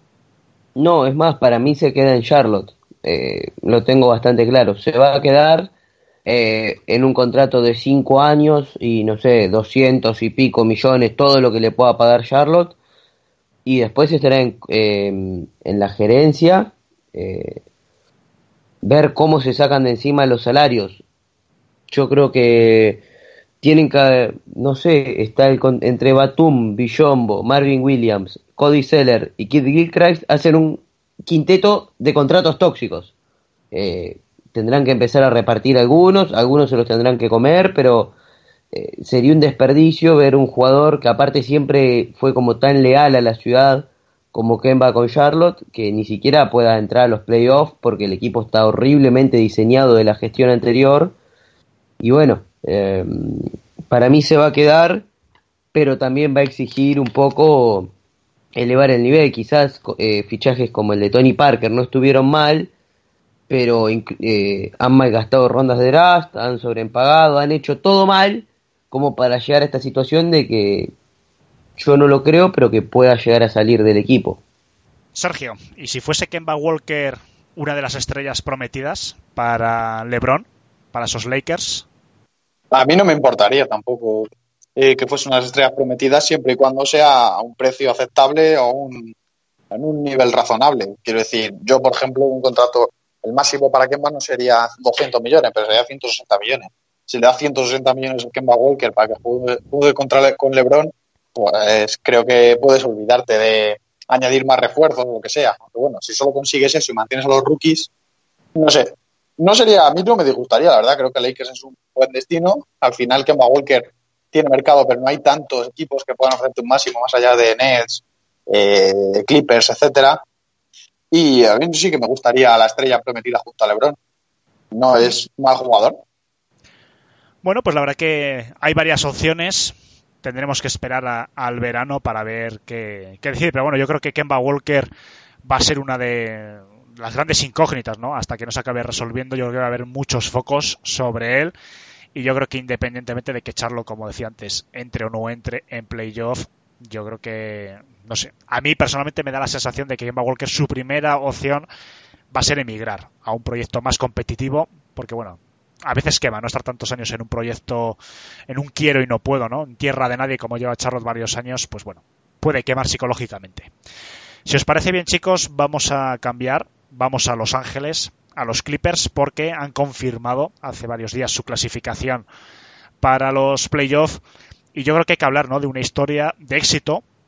Yo creo que es una de las historias más bonitas de esta temporada regular. Un equipo pues que al principio poca gente daba pues apostaba no por ellos la verdad que el otro día había unas imágenes de, de Doc Rivers en el vestuario pues eh, tras acabar el partido que les había confirmado la clasificación a los playoffs y él decía no pues que las casas de apuestas que Las Vegas y qué tal las predicciones de la ESPN que todos les daban pues veintitantas eh, como mucho 30 victorias o sea prácticamente pues eh, hundidos en el oeste.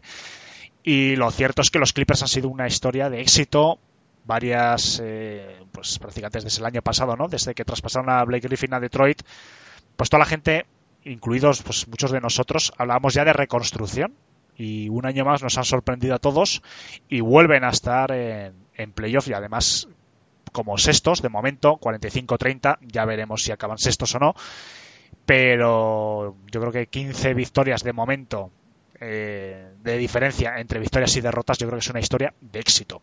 Sergio voy a empezar por ti para no empezar siempre por, por Emilio. ¿cuál es el secreto de este equipo y qué, ¿Qué papel le está ejerciendo Doc Rivers en que los Clippers sigan siendo competitivos a pesar de que no hay una estrella? Es un, como ya decíamos en algún capítulo anterior, yo creo que es un éxito conjunto, de equipo.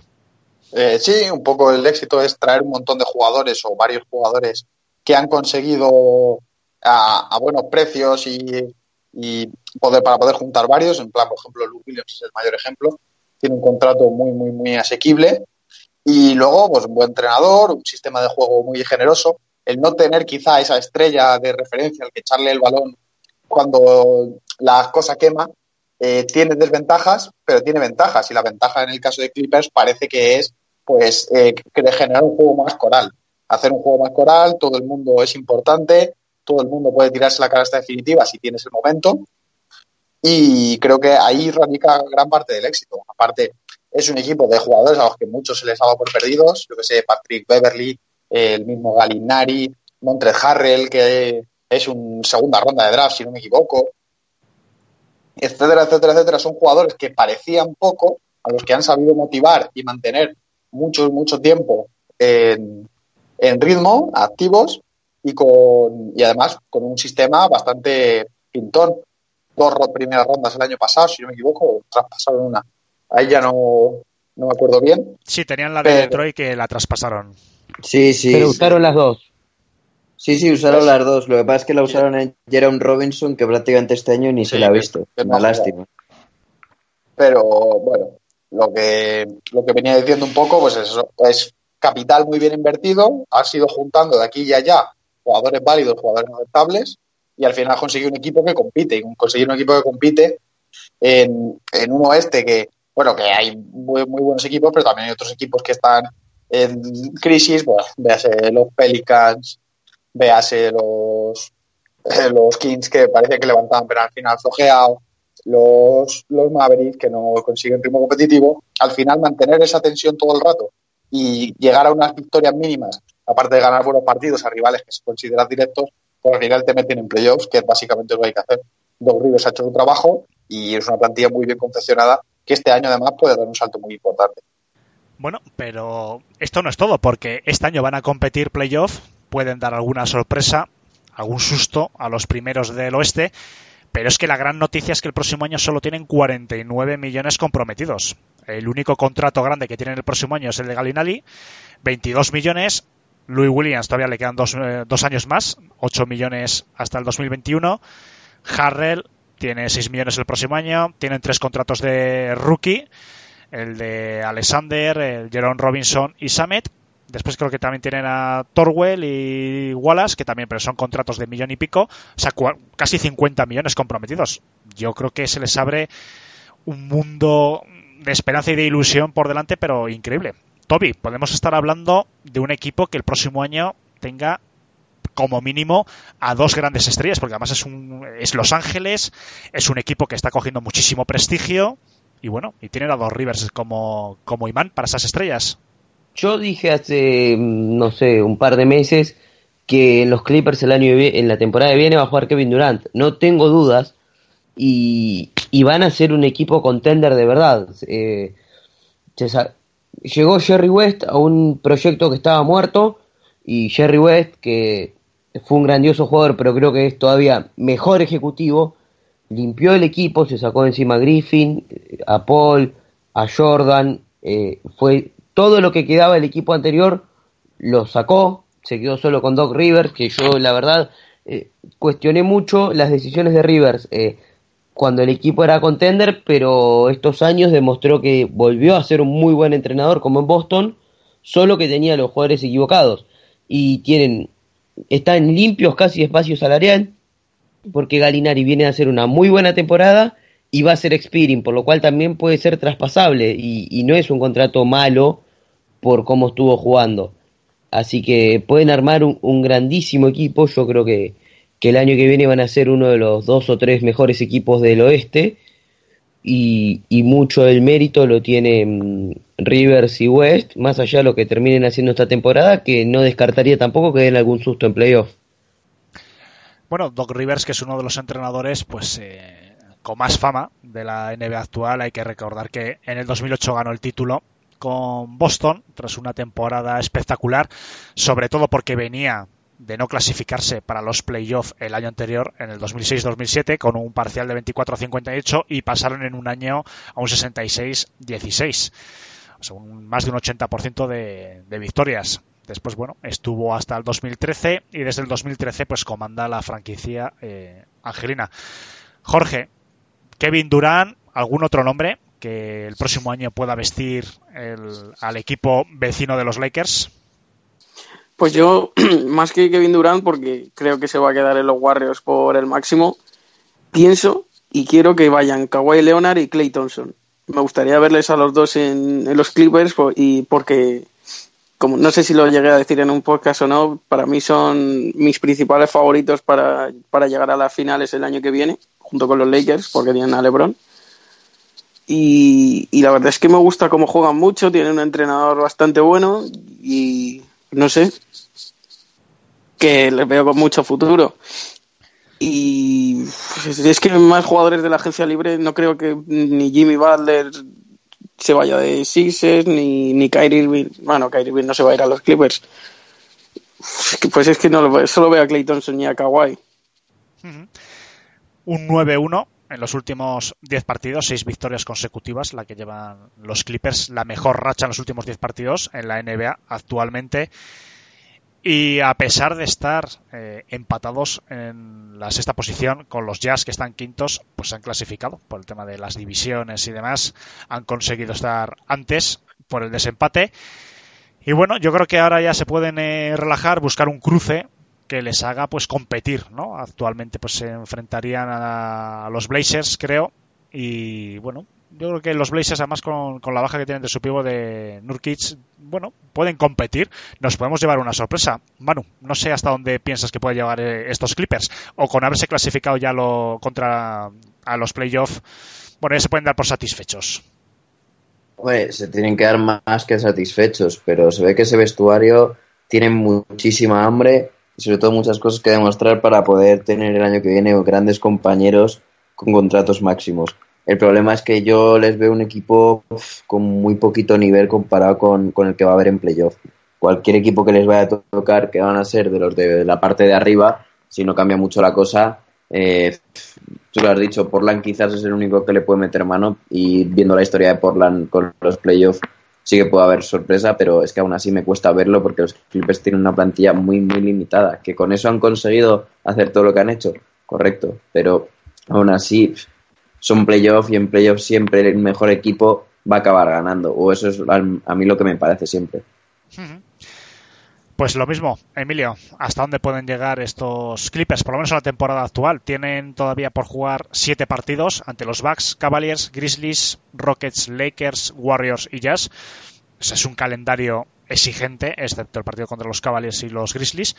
Pero bueno, pueden quedar todavía quintos, incluso pueden pelear. Sé que es un poquito, bueno, quizás exagerado, pero en números podrían competir incluso con por la ventaja de, campo, porque los Rockets están a dos victorias exactamente y el tercer puesto dos victorias y media.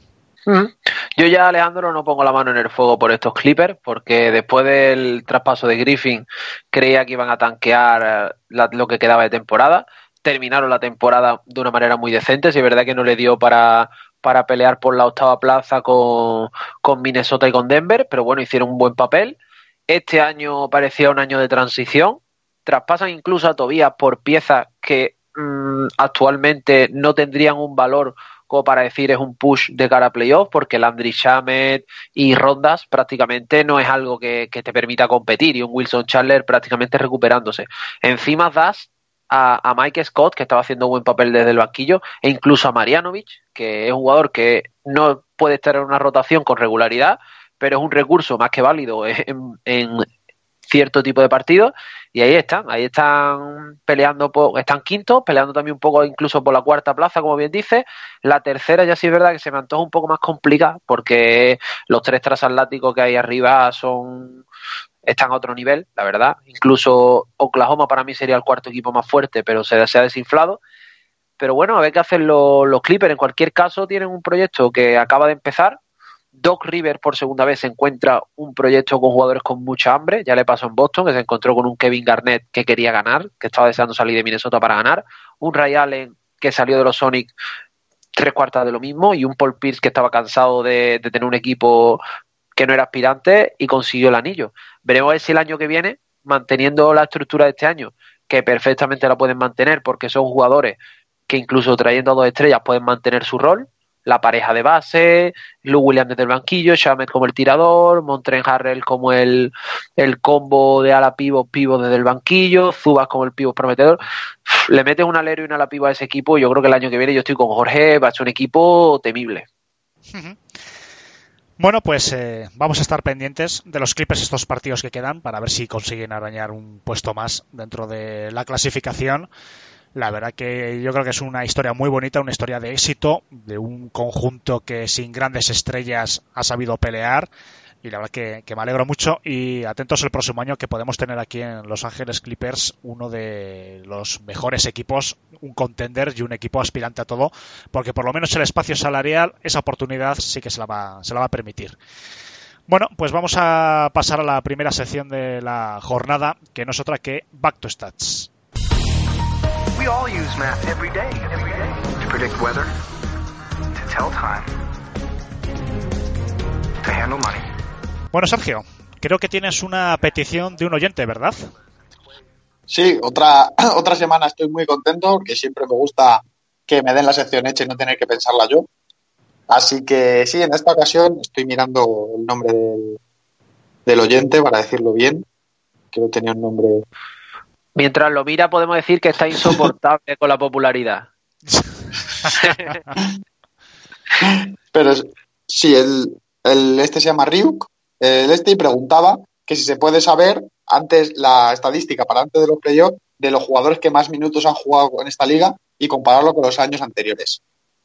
Lo primero que quiero comentar es este tipo de estadísticas, la de los minutos, y otra que, que he añadido yo extra para darle un poco más de profundidad a la pregunta, que es la de los kilómetros recorridos, bueno, en este caso millas, porque lo miden en millas, se llaman estadísticas de esfuerzo. Y son unas estadísticas que se usan comúnmente en la NBA. La propia página web de la NBA eh, los acumulan. Honestamente no tengo ni idea de cómo hacen para medirlo. Bueno, sé que en el fútbol americano y en el fútbol convencional europeo también se miden las estadísticas de la distancia que corre por partido y tal.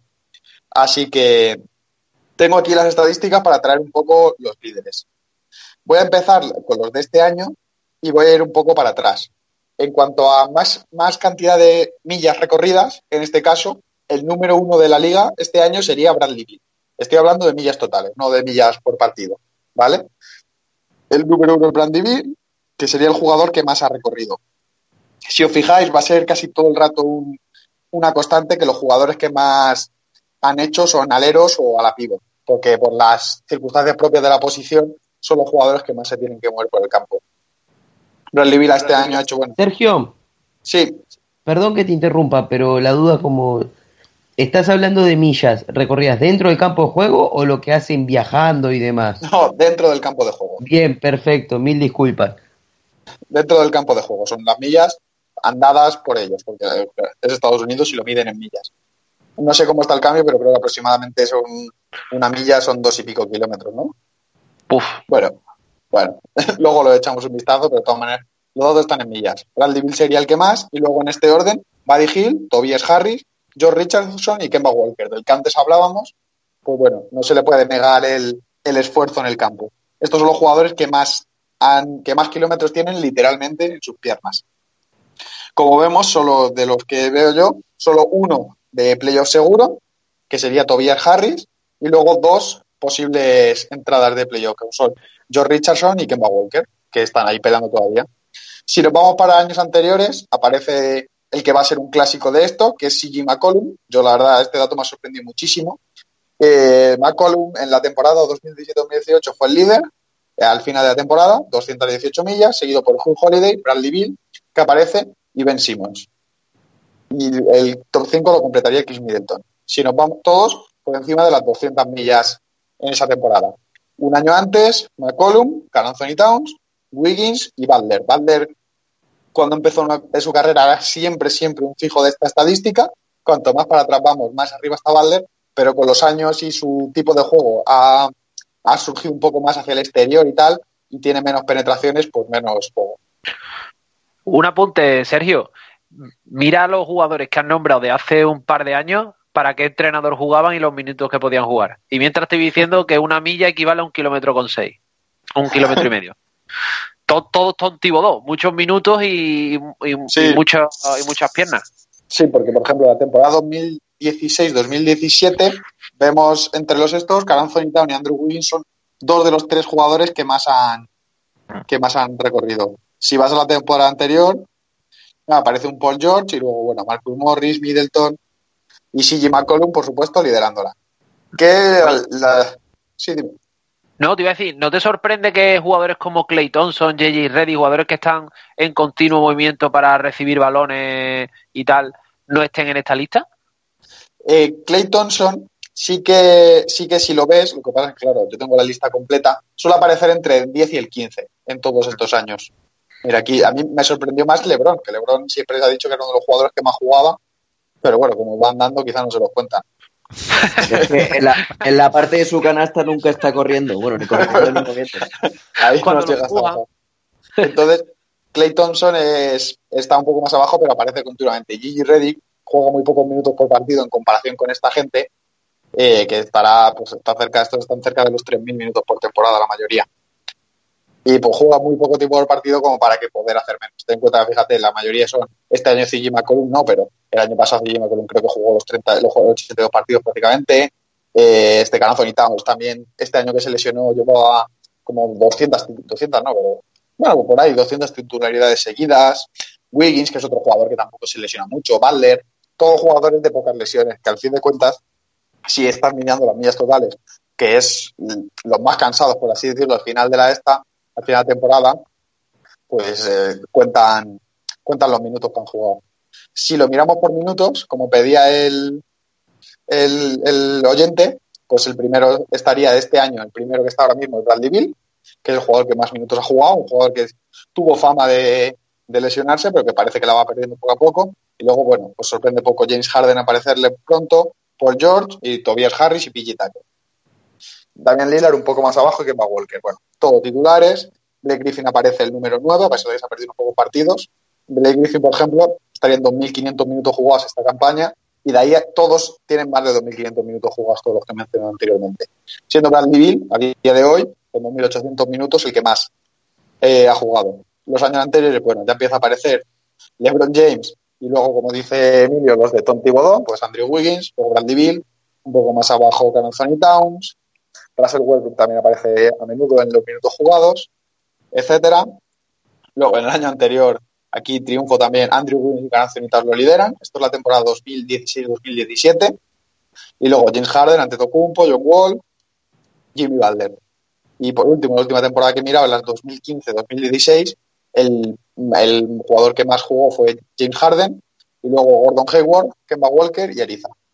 Así que si alguien quiere, si quiere mirarlo, vamos, es relativamente simple. Si pones F4 Stats, F4 esfuerzo en inglés, eh, la página web de la, de la NBA, la de estadísticas, www.stats.nba, ahí te aparecen todas y puedes mirar los jugadores, buscarlos, verlo un promedio de minutos por partido. Pero yo he traído como los, los máximos, los que más tiempo han jugado, los que podrían estar más cansados, sobre todo ahora de cara a playoffs.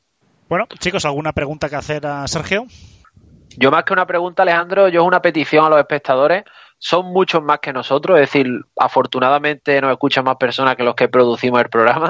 Por tanto, ellos van a tener más imaginación que nosotros y sacan, buscan estadísticas o por lo menos proponen temas también muy interesantes. Así que, por favor, interactuar con nosotros, mandarnos mensajes, mandar eh, respuestas a iVoox y, y, así Sergio también, aunque le tengamos que aguantar durante toda la semana esos humos de fama que tiene ahora mismo, pero bueno, después el programa, el programa tiene, tiene más, más cositas interesantes.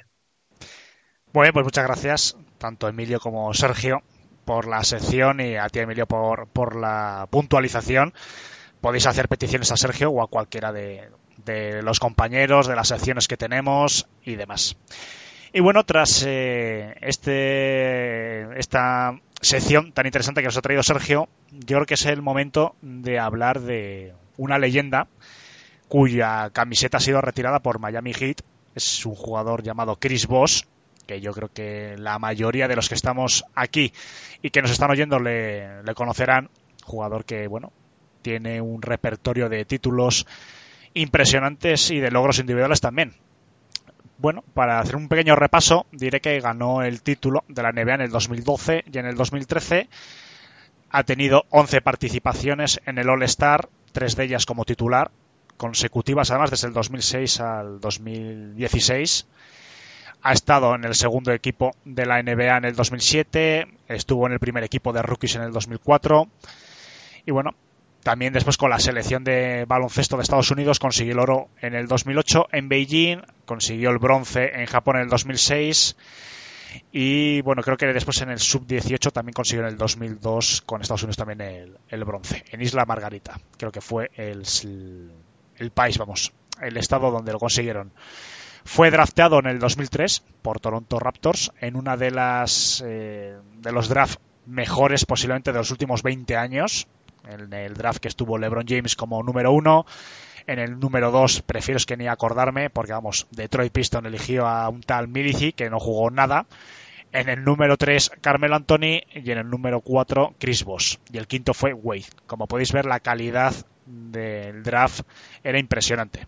Lo difícil era hacer lo que hizo Detroit, que es elegir a un paquetón. Porque vamos, los cuatro primeros puestos, cinco, impresionante. Bueno, Chris Bosh fue elegido en el número 4 por Toronto Raptors. Estuvo, eh, creo que fueron exactamente eh, siete años, creo que si la memoria no me falla. Sí, siete años, lo estaba mirando ahora. En el último año en Toronto consiguió su tope como anotador en el 2009-2010 con 24 puntos y 10,8 rebotes. Y fue traspasado a Miami Heat. Y ahí pues se juntó pues con dos maquinones como son Wade y LeBron James. Curioso, ¿no? Porque además se juntaron eh, tres tremendos jugadores del mismo draft, que yo creo que es tremendamente curioso, ¿no? Y bueno, ya sabemos después la historia pues de los títulos consecutivos de ese Big Three, uno de los mejores de la historia. Y bueno, yo creo que es justo que se le retire, también hay que decir, ¿no? Que fue se retiró por temas de salud, creo que fue un coágulo en el pulmón. Los eh, médicos le dijeron pues eh, que no podía jugar, que se tenía que retirar. Él hizo amagos de intentar volver. El año pasado se hablaba, ¿no? Que al final que, que intentaba volver para los playoffs, que demás, pero bueno, evidentemente su antiguo equipo, los Miami Heat, pues no se iban a arriesgar, porque es un tema, pues, eh, un tema de salud muy importante y acabó anunciando pues su retiro definitivo. Y ya digo que hace dos días exactamente su camiseta ha sido retirada, el número uno. Bueno chicos, aquí tampoco hay mucho que opinar, pero bueno, yo no sé si queréis eh, dar algún apunte de algún recuerdo que tengáis de él, vuestra opinión como jugador, de manera libre el que quiera aportar, pues oye, yo creo que es un buen día para recordar a uno de los mejores eh, pivots a la pivot de los últimos 15-20 años. Dos cosas. Número uno, creo que es un jugador muy poco valorado eh, en el legado que tiene. Chris Bosch era buenísimo. Quizás hay, hay gente que no, no lo vio jugar del, del todo bien o lo vio jugar en Miami cuando, a ver, eh, era una estrella pero tenía un papel de tercera espada. Pero Chris Bosch en Toronto era buenísimo. Buenísimo. Y lo segundo, que lamentablemente después del póster que le puso Ginobili en 2014 terminó su carrera. Eh, yo también me hubiese retirado después de ese póster.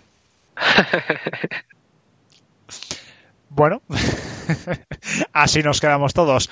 Chicos, ¿alguna más? ¿Algún recuerdo, algún apunte acerca de, Chris Voss? Yo, a pesar de, casi no haberle podido ver eh, en la etapa de la que voy a hablar, me parece que, la etapa de Toronto Raptors le convierte en el mejor jugador de esa franquicia, mejor que Vince Carter o que DeMar DeRozan. Me parecía un equipo en el que era eh, un, un, jugador totalmente dominante para toda la liga, ese Chris Voss y muy poco valorado. ¿Por qué? Porque en esa época la NBA era totalmente diferente y, ahora mismo si hubiera caído de esta manera en Toronto Raptors, por decirlo así, si, si ese equipo de Toronto Raptors estuviese hoy en la NBA, hubiera sido uno de los mejores pivots de la liga, o por lo menos de los mejores interiores, porque era un pivot muy, muy abierto, con muchísima capacidad de jugar el balón, y a pesar de todo eso, era un, un defensor decente, incluso un buen reboteador. Hombre, también le perjudicó mucho los años que estuvo en Toronto, que solo hubo dos años de playoff, en el 2006 al 2008, además que perdieron en la primera ronda. Y yo creo que también, eh, bueno, muchas veces hay jugadores de este calibre, cuando no están en equipos que por lo menos llegan a la, a la postemporada, muchas veces parece ¿no? que se les infravalora la calidad. Injustamente, porque evidentemente Chris Voss en Toronto era una estrella impresionante. Vamos, sus promedios eran pues de. Quitando su año de rookie que estuvo en 11,5 puntos, después enseguida pasó a 16,8, pero es que después está durante 5 años consecutivos superando los 22 puntos y medio. Sí, por eso que es, que es un jugador súper dominante de, de las estrellas de la liga, candidatos a MVP y nunca se le recuerda a Chris Bosh por, por esa etapa en Toronto Raptors. Siempre se le recuerda la etapa de Miami porque es donde ganó los anillos. Efectivamente. Muy curioso. Hmm. Por lo que digo, al fin y al cabo, los títulos y los premios muchas veces es el que da caché. Y en esa época no había tantos equipos, que había 28, pero eh, hoy en día seguir las grandes estrellas de los 30 equipos es complicado. Muchas veces eh, tanto los periodistas como los aficionados se focalizan en los equipos que están arriba. Sí, Toby. Sí, eh, una sola cosa más quería agregar.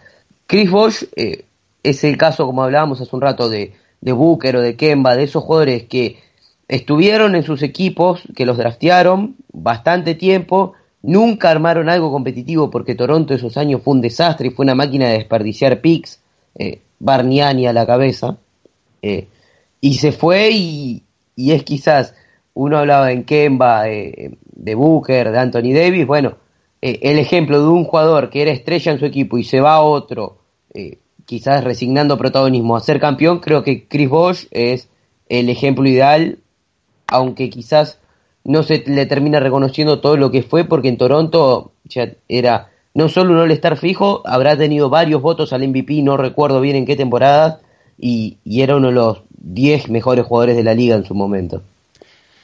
Y bueno, la verdad que una manera de terminar la, su carrera, pues acabó en un momento muy bueno, porque la verdad que en la temporada 2015-2016, justo después del All-Star, es cuando se le detecta en un reconocimiento rutinario este coágulo en el pulmón. Había jugado 53 partidos, los 53 como titular, y tenía 19,1 puntos de media. Tenía, pues, en asistencias 2,4, pero bueno, como pivot, que es lo importante, un 7,4 de rebotes. Y bueno, pues eh, un... además fue en sus últimos años de carrera también hay que decir que fue uno de los pivots de nueva escuela, en el sentido de que tiraba de tres bastante bien. Tiene como promedio de su carrera un 33% de acierto, pero en sus últimos tres años un 33,9, un 37,5, 36,5. O sea que bueno, yo creo que fue un primer un avance ¿no? de esos nuevos tiradores eh, altos, de posiciones 4 o 5 de esta nueva jornada ¿no? de pivos. Yo creo que fue un adelantado a su tiempo. En la temporada, por ejemplo, 2007-2008 tiene un 40%. La verdad que, bueno, tiraba todavía muy poquito, pero cuando tiraba lo hacía con una muñeca muy, muy aceptable. Entonces, bueno, yo creo que va a ser muy recordado. Nos alegramos todos que su camiseta, el número uno, haya sido ya retirada. Y la verdad que le deseamos eh, todo lo mejor en su futuro, que no sabemos si estará dentro de algún banquillo o, bueno, eso el tiempo lo dirá. Bueno, seguimos eh, con actualidad y vamos a traer un debate pues que lleva desde el principio de la temporada, pero últimamente con los grandes números que está haciendo Trae Young vuelve a estar otra vez ahí. Y hace unos días además nos han sorprendido varios jugadores de la NBA, entre ellos Blake Griffin, diciendo pues que apuestan para el título de rookie del año por Trae Young en vez de Doncic. Entonces, bueno, vamos a intentar debatir de una manera tampoco no muy extensa acerca de, bueno, yo traigo estadísticas, que es lo más objetivo, pero después vamos a hablar si Trajan ha adelantado un poco a Doncic.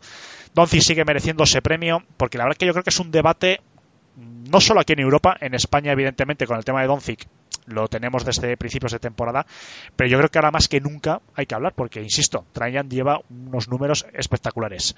Las estadísticas son estas. En 75 partidos jugados, que ha jugado todos los partidos de Atlanta, que llevan 18,9 puntos, 7,9 asistencias, 3,6 rebotes, con un 33,7 en tiro de 3, un 49,9 en tiro eh, de campo, un 82 en tiro libre, un 16,5 en PER. Yo en el PER la verdad que me fijo bastante. Luka Doncic, mejores números, menos partidos, 69, ha estado varios eh, con pequeñas lesiones. 21,1 puntos, 7,6 rebotes, 5,9 asistencias, un 42,6 en tiro de campo, 32,7 en tiro de 3, 70, casi un 71% en tiro libre. Sigue con las eh, medias de, que tenía en el Madrid, por ejemplo, en tiro libre. Y un 19,5 en PER. Estadísticamente yo creo que Doncic sigue ganando objetivamente pero bueno, la verdad que Trae Young está haciendo una última, un último tercio de temporada regular espectacular y le está haciendo, ¿no? Pues que los focos están mucho en él y es cierto que hay un pequeño debate que también nos ha llegado aquí a España de que parece que en Estados Unidos si tienen que elegir entre un europeo y un americano parece no que apuestan un poquito más por el americano. Abro el debate, Sergio, empiezo por ti esta vez. Opinión del tema, sigue Doncic claramente por encima o quizá nos podríamos llevar una sorpresa. Eh, estoy un poco de acuerdo con, contigo y teniendo en cuenta que yo opino que para mí el MVP tiene que ser ante Tocumpo y no Harden, imagínate mi opinión aquí. Yo creo que Doncic, el problema que ha tenido primero, que nos hemos acostumbrado muy fácil, y eres un tío que hace triple doble, sigue haciéndolo, hace una semana hizo uno, si no recuerdo mal, y nos hemos acostumbrado a que haga triple dobles, a que haga partidos, a que se tire la última canasta, y funcione muy bien, y un poco como que hemos perdido la perspectiva, nosotros un poco menos, porque ya hemos dicho, yo por mi pasado de, Madrid de baloncesto, por su pasado, que le he seguido mucho, le he visto aquí en el Palacio y tal, eh, le tengo más cariño especialmente, pero los españoles en general le tengo mucho cariño, pero en Estados Unidos, pues como dices tú, siempre Trey Young es un tío que yo creo que es un poco más simpático que Don Chich en general y que un poco mejor. Además es un jugador del que no se esperaba tanto, mucha gente decía que iba a ser un, un pufo, o que, tenía alta probabilidad de pufo y de momento a día de hoy es, yo creo que es bastante claro eh, que es, el segundo mejor jugador que ha salido ese draft para mí. Yo creo que Doncic está un poco por encima, le saca un par de estadísticas en puntos, en rebotes, asistencias un poco menos, pero bueno, son jugadores un poco distintos. Ahí Doncic quizá en su equipo eh, pasa menos el balón. Yo creo que además lo que has dicho tú, el PER es un poquito mejor el de Doncic. Si no recuerdo mal, el Winshare por partido es mejor el de Doncic. Tiene más mejor porcentaje de canastas en el clutch, etcétera. El otro día vi una lista, vi una lista muy larga de por qué era mejor Doncic que Trellón. Yo sigo estando un poco a favor de Doncic. Creo que pasa un poco como la temporada de Ben Simmons, sin entrar en el debate de que era, que era rookie o no.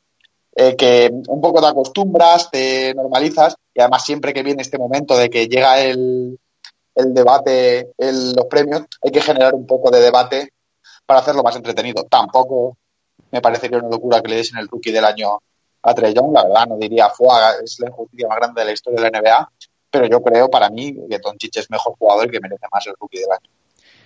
Bueno, lo que comentaba de Twitter, el 24, no, el 24 no, creo que fue, sí, el 24 en la, por la madrugada nuestra, tras un partidazo de Trajan, 32 puntos, 11 asistencias, 6 rebotes, en la victoria precisamente, bueno, la victoria no sé si fue victoria o derrota ante los Sixers, eh, sí, sí, ¿me lo puedes confirmar? Fue, ¿Fue victoria?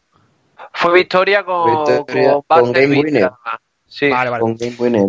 Que no lo, no lo, tenía claro. Entonces, bueno, Donovan Mitchell en su Twitter... Winner, sí, del Game Winner precisamente vienen los tweets que vas a explicar ahora. Exacto, pues bueno, empezó todo con Donovan Mitchell retuiteando ¿no? de la página eh, oficial de la NBA las estadísticas de Trajan y puso pues eh, Roy, vamos, castellanizado Roy, que es eh, Rookie of the Year.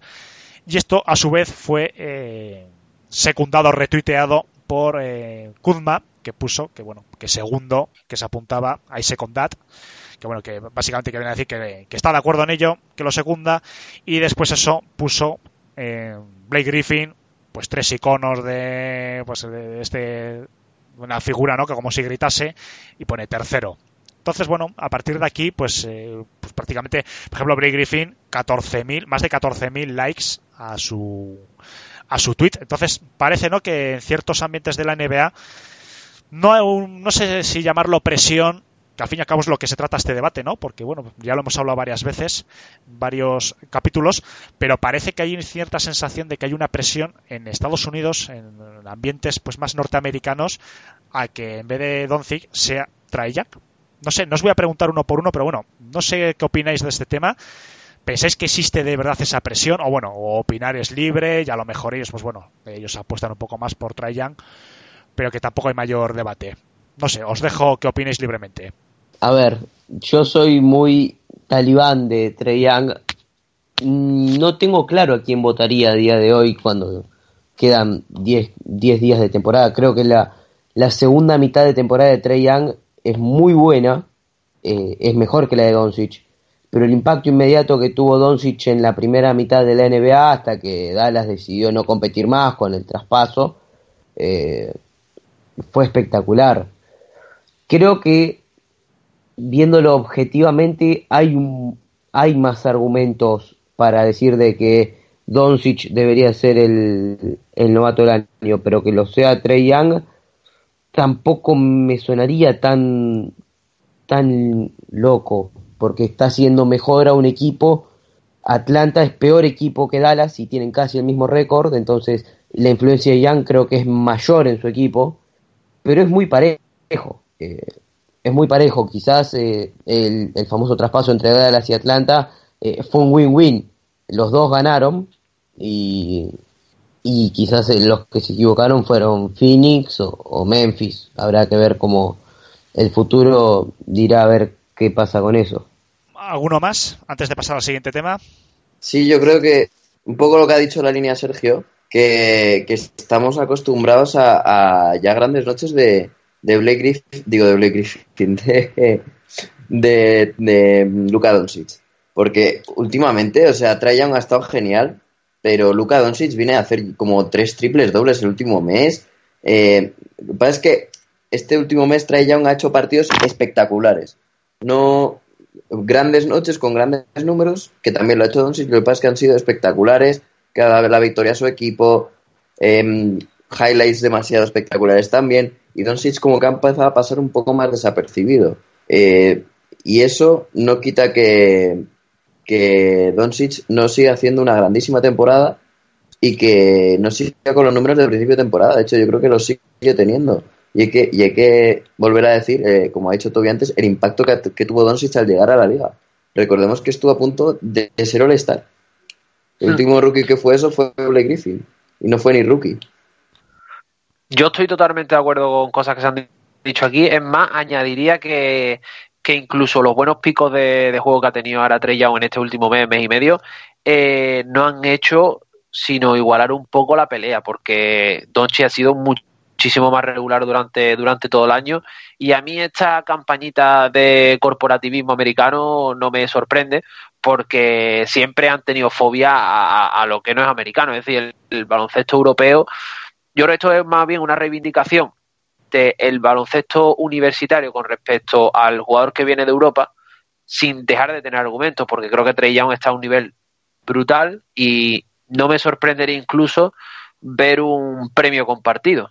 El otro día creo que, no sé quién, creo que fue Daimiel, incluso el que dijo, dice, si dan el premio compartido, por favor no me deis mucho la turra, ¿no? Eh, como diciendo, son premios que se dan, si lo dan compartido, como ya pasó creo que en el año de Shane Batier, puede ser, no me acuerdo, fue a finales de los 90, un premio compartido y no pasó absolutamente nada. Y yo creo que este año, como Trey aún sigue haciendo estas actuaciones de aquí al final de temporada y Dallas siga un poco a la expectativa, dejándose perder algunos partidos, reservando minutos a Donchi, quitándolo del foco un poco, los analistas son como son y los analistas al final se quedan con lo último que han visto y o te pones a concienzudamente a analizar la temporada de cada uno o como hagan el voto rápido, no sorprenda que, que la votación de, de suba como la espuma. Hombre, un premio compartido. El, por ejemplo, el caso más famoso fue en el 94 con Grant Hill y Jason Keith, que hicieron dos temporadas como rookie. Bueno, Eh, es verdad. fue absolutamente espectacular y fue compartido ya más que justamente. Entonces, bueno, podría ser también un, año que te- están bastante igualados. Es cierto que quizás, yo creo que estamos casi todos de acuerdo, ¿no? Objetivamente, Doncic quizás esté un peldaño por encima, pero ese peldaño cada vez es más estrecho. Ya veremos esta semana y pico que queda de temporada. Pero bueno, quizás mm, tienen por el camino de en medio y diga la NBA, bueno, o la gente que vota, vamos, vamos a intentar dar ese premio compartido. Ya así, mira, contentamos a unos y a otros y no hay mayor polémica. No sé, podría ser una opción. Chicos, no sé si tenéis algo más que comentar o pasamos un poquito a actualidad variada. Cerramos ya este tema. Semana y media, dos para que acabe la temporada regular y ya veremos a ver. Tema de las votaciones. Estaremos expectantes, porque yo creo que va a ser uno de los títulos además eh, más eh, luchados, donde van a, va a haber más polémica, seguramente, seguro. Sea uno, sea otro, sean los dos, habrá polémica. Y bueno, vamos a pasar un poquito a actualidad variada de una manera breve. Toby, yo creo que esta noche, la noche jueves, que es cuando estamos grabando, es un día especial para ti, ¿verdad? ¿Por qué? Un poquito. Bueno, para quien no lo sepa, en el partido entre San Antonio y Cleveland se va a estar retirando la camiseta de Manu Ginobili. Um, creo que el título no, no deja mucho más que decir, pero bueno, eh, así todo, con todo el tiempo que ha pasado ya del retiro de Manu, no deja de ser un, un orgullo como argentino y, y estar presenciando un momento que no creo que se vuelva a repetir, al menos en, en el último tiempo o en, el, o en próximamente, eh, en ver una camiseta de un jugador argentino retirada en la NBA es, es quizás eh, el mayor privilegio, poder recibir el mayor homenaje a un jugador de parte de una franquicia y, y, bueno, es un, la verdad es un, un momento bastante lindo que acá en Argentina hay mucha expectativa para verlo. Así que después del partido va a estar el retiro, en el medio ahí va a haber una ceremonia también, ahí, ahí, están invitados varios de los miembros de la generación dorada, así que va a ser una noche bastante especial y bastante emocional para, para los argentinos. Muy bien, pues oye, me alegro mucho, muy merecido, la verdad que ya, hemos hablado mucho de él, pero bueno, la verdad que se merece muchísimo que el retiro de la camiseta y el estar en lo alto del pabellón. La verdad que es un, una leyenda en la NBA y por supuesto en Argentina. Vamos a seguir. Emilio, creo que tienes que hacer unas puntualizaciones un poco acerca ¿no? de las últimas sensaciones que tienes con los eh, Sixers. Bueno, te dejo un poquito que, que, te explayes. ¿Qué sensaciones tienes de los últimos partidos? Pues mira, Alejandro, a mí me da mucho coraje porque cuando vengo al programa siempre pilla dos tres partidos de los Caesars que es que han sido desastrosos. Y la semana pasada estaba súper contento después de haberle ganado a los Bucks, después de haberle ganado a los Celtics. Digo, bueno, este jueves es el mío, a, a darle un poquito de caña a Manu, a Jorge y a, todo, y a, todos los, a todos los aficionados a los Celtics. Pero este año, esta semana ha tocado otra vez agachar la cabeza. Llevamos una semana, la verdad, que, que bastante rara, contando a partir de prácticamente una semana desde el programa pasado. Se perdió en Atlanta con un game winner de, de Trey Young, que ya, que ya has comentado previamente. La verdad que un partido que en el que realmente los Sixers se le vieron no dejados, pero sí muy confiados después de las dos victorias, les suele pasar. Parece que cuanto más fácil el calendario, más se empeñan en hacerlo difícil.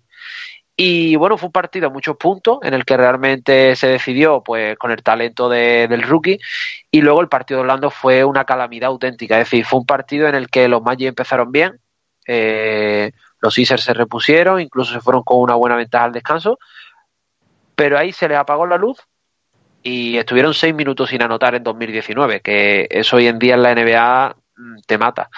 Orlando Magic jugaba un back-to-back en el que la primera parte del back-to-back era en casa contra Filadelfia y el segundo era contra Miami y tenía dos partidos para salir con el cuchillo entre los dientes. Lo logró, ganó los dos partidos y ahí están peleando. Los Sixers, en cambio, pues tienen una buena, una buena piedra de toque hoy, bueno, hoy que estamos grabando contra los Nets. Espero no llevarme otro disgusto porque ya el sábado cambian el horario y ya los partidos se hacen más difíciles de ver, pero yo creo que, que tiene todo a favor para sellar la tercera plaza ir dando descanso puntual a los jugadores, porque sí es verdad que hay jugadores que están muy cargados de partidos, tipo Tobias Harry, tipo Ben Simon, JJ Reddick, y darle un poco de minutos también a jugadores que por el tipo de contrato que tienen, por ejemplo Shake Milton, no pueden participar en playoffs, pero sí estando X días con el primer equipo y en, este, en esta última fase de la temporada pueden tener, eh, los Sixers mantienen sus derechos de cara a la agencia libre de 2019, algo muy interesante después de haberte deshecho de piezas como Landry Shamet eh, y otros tantos que, que han aligerado un poco el banquillo. Entonces, época de probatura, de que Brett Brown vaya repartiendo descanso, no dejar caer mucho el récord y aprovechar también el doble enfrentamiento entre Indiana y Boston, que realmente como los dos no pueden ganar, pues se presume que a poco que se encadenen un par de victorias la, tercera plaza queda más que sentenciada. Toronto queda muy lejos y Milwaukee más todavía. Bueno, pues vamos a hacer un pequeño repasito a un par de noticias antes de dar por finalizado el programa y me gustaría eh, detenerme un momento en unas declaraciones que ha hecho base también legendario de la NBA, Tim Hardaway, y bueno, en el que se le preguntan un poco en un- una entrevista eh, acerca del Salón de la Fama y el por qué él no está en el Salón de la Fama, ya le correspondería y demás, y bueno, y no sé si hay mucha gente que se acuerda de esto, pero bueno, él ha dicho que no es Hall of Fame por lo que dijo hace unos años acerca de los gays. Y hay que recordar unas declaraciones que hizo en el 2007 acerca del tema de, bueno, de, los homosexuales. Hubo un jugador que se llamaba John Amaechi, que era británico, que no estuvo muchos años en la NBA, pero bueno, sí que tuvo una campaña, por ejemplo, en el 99-2000 en Orlando. Eh, Él era pivot, creo, y que lo hizo, bueno, lo hizo decentemente, con 10 puntos y demás. Bueno, no sé si era pivot, no, no me acuerdo ahora mismo, también, pero bueno, puede que me equivoque. Pero bueno, lo importante es que este hombre se, se declaró ¿no? homosexual. Entonces, bueno, en ese momento eh, Hardaway pues dijo que no le querría en su equipo, que odiaba a las personas homosexuales y que no tendría ningún tipo de trato con él, así, tal cual, prácticamente de manera literal. Entonces, bueno, hubo una polémica muy, muy importante, pidió perdón posteriormente, bueno, se ha acercado, ha hecho donativos a, diversas organizaciones de, de gays y lesbianas en Estados Unidos y demás, pero bueno, pero él dice que prácticamente tiene un veto de por vida con el tema del Salón de la Fama. Muy brevemente, ¿pensáis que a pesar de esas declaraciones por su juego se lo merecería? ¿O es justo que se le cierren las puertas del Salón de la Fama por este tipo de declaraciones? No solo a él, sino a cualquier otro tipo, mm, por cualquier jugador, por declaraciones pues eh, racistas o temas de, de homosexuales. ¿Qué opináis del tema? A ver, yo creo un poco en las segundas oportunidades, es decir, no, es decir, en ese momento hizo unas declaraciones desafortunadas, era hace dicho año 2007 o así, Sí, 2007. Bueno, el año 2007, bueno, pues es- hace ya 12 años, el jugador ha podido madurar y tal. Y yo creo que sí, es un jugador que desde ese momento se aporta más o menos intachablemente y que por juego le toca le tocaría estar. Yo no tendría ningún problema en que entrase. Ahora bien, creo que la NBA, que es de lejos una de las grandes de las grandes ligas americanas, la que más dinero y esfuerzos dedica a, dar una buena imagen, como para decir para los niños, pero a dar una imagen de, de bien quedas, de a los jugadores que dicen palabrotas, los gestos obscenos, las salidas de tono con aficionados, bueno, por no hablar ya del racismo, que obviamente en una liga que es mayoritariamente formada por jugadores negros, pues eh, aún más, es una liga muy bien queda, por así decirlo, no en el mal sentido de la palabra, ni en el buen sentido de la palabra, simplemente es una liga que quiere quedar bien y creo que Hardaway le va a costar aún más trabajo, va a tener que seguir haciendo donativos si quiere realmente tener oportunidades, porque eh, yo estoy completamente en la teoría de Hardaway de que son esas, esas declaraciones las que le cuestan el Hall of Famer, porque jugadores así que estén en problemas en la NBA es muy, muy, muy común que, que ni se les nombre para este tipo de premios ni se les recompense para no fomentarlo, por así decirlo. ¿Alguien más? Sí. Sí. Yo, ah, bueno, Eh, dale, Toby. Dale, Emilio, dale, dale. No, dale tú, que es más importante, Toby. No vamos a, no vamos a parar. Venga, Toby, después Emilio. A ver, eh, yo mantengo una postura que, que suelo aplicarla a todas las cosas de la vida, más con el tema de deportistas. A los deportistas hay que juzgarlos por lo que hacen adentro de la cancha. Afuera de la cancha son personas como todos nosotros que normalmente se equivocan. Entonces, eh, si Hardaway tuvo los méritos necesarios, que eso después lo podemos discutir o no, eh, yo creo que sí, pero tampoco es que están dejando afuera del Hall of Fame a Michael Jordan, eh, debería entrar, no, no, no debería por qué ser un impedimento eh, lo que haga extradeportivamente. Ahora, eh, recordemos que la liga tiene en el Salón de la Fama eh, varios jugadores que han tenido antecedentes eh, penales o, o varios problemas judiciales, incluso peores que las declaraciones de, de Hardaway en la cual él manifiesta su punto de vista, que yo no comparto, pero no deja de ser su punto de vista, y que si es verdad que está vetado por esa razón me parece totalmente injusto y ridículo. ¿Emilio? Ve, Alejandro, por qué tenía que hablar Toby antes. Yo iba a decir exactamente lo mismo. Es decir, yo creo que en este tipo de casos, tanto los deportistas como los artistas de cualquier tipo, cantantes, pintores, de lo que sea, me parece que hay que separar su obra de lo que hacen fuera de- del ámbito profesional. Sí es cierto que las declaraciones son totalmente deplorables, es muy difícil compartir esos ideales porque estamos en el siglo XXI, pero eso no puede, no puede ser un motivo para, para dejar a una persona fuera de, un Hall of Fame porque no estás dándole el premio Nobel de la Paz ni estás dándole un premio por, por la integración. Es decir, para eso ya tienen numerosas plataformas la NBA que hacen, tienen una, una tienen una, lo diré, unas mm, unos proyectos que, que son envidiables para cualquier tipo de organización numerosas donaciones, intentan abrir la frontera y a África a través de sus jugadores, intentan la igualdad, incluso vetaron un All-Star por el tema de una de las leyes re- relacionadas también con la homosexualidad, cosas que me parecen totalmente apropiadas, pero de ahí a juzgar la trayectoria deportiva de un jugador por unas declaraciones aisladas, mm, no sé, porque también habrá muchísimos jugadores que ya estén dentro y que hagan después declaraciones o muestren unos comportamientos y por ello no se les saca del Hall of Fame. Entonces no creo que sea, no creo que sea una cuestión como para hacer que, que Hardaway esté fuera. No sé si hay algo más que bueno, voy a pasar al último tema, si os parece Eh, bien. Alejandro. Sergio. Sí, sí, perdona, Jorge, di, di. Nada, que, que yo quería añadir una cosa que, que, aparte de estar de acuerdo con lo que dicen Toby y Emilio, eh, no creo que nadie dude que Kobe Bryant va a entrar en el Salón de la Fama, ¿no? No, porque lo dices. Y, pues, pues, a ver, no está confirmado que todo lo que se habla de él, pero, pero tiene ese pasado. Y puede que a mucha gente le llegue a molestar pues que Kobe Bryant llegue a entrar en el, en el Hall of Fame por, por esa acusación de, de que se supone Eh, que vi- eh, viola a una a Kobe chica. Bryant no me lo toquéis. No, no, ya- esa, acusación no, quiero decir, está confirmado. El Bueno, pues, a la muchacha para Está que no- confirmado que lo hizo, yo no lo sabía. Sí, sí, sí, yo, Pues yo me acuerdo con Lo mismo, o sea, la gente, poca gente se va a quejar de que a Kobe Bryant le metan en el Salón de la Fama. pues, pues Hardaway, pese a que las declaraciones no son acertadas, no creo que tuviese que haber algún problema para meterle. Sería como muy hipócrita. Bueno, la verdad que también. Eh...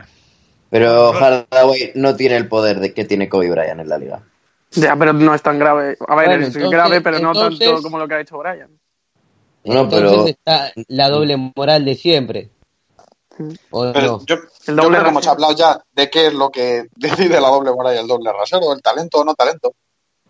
Que Michael Jordan podía haber dicho que todos los negros se merecían morir menos él, pero que lo hubiesen metido en la prueba de claro. Puede decir lo que, puede decir lo que quiera.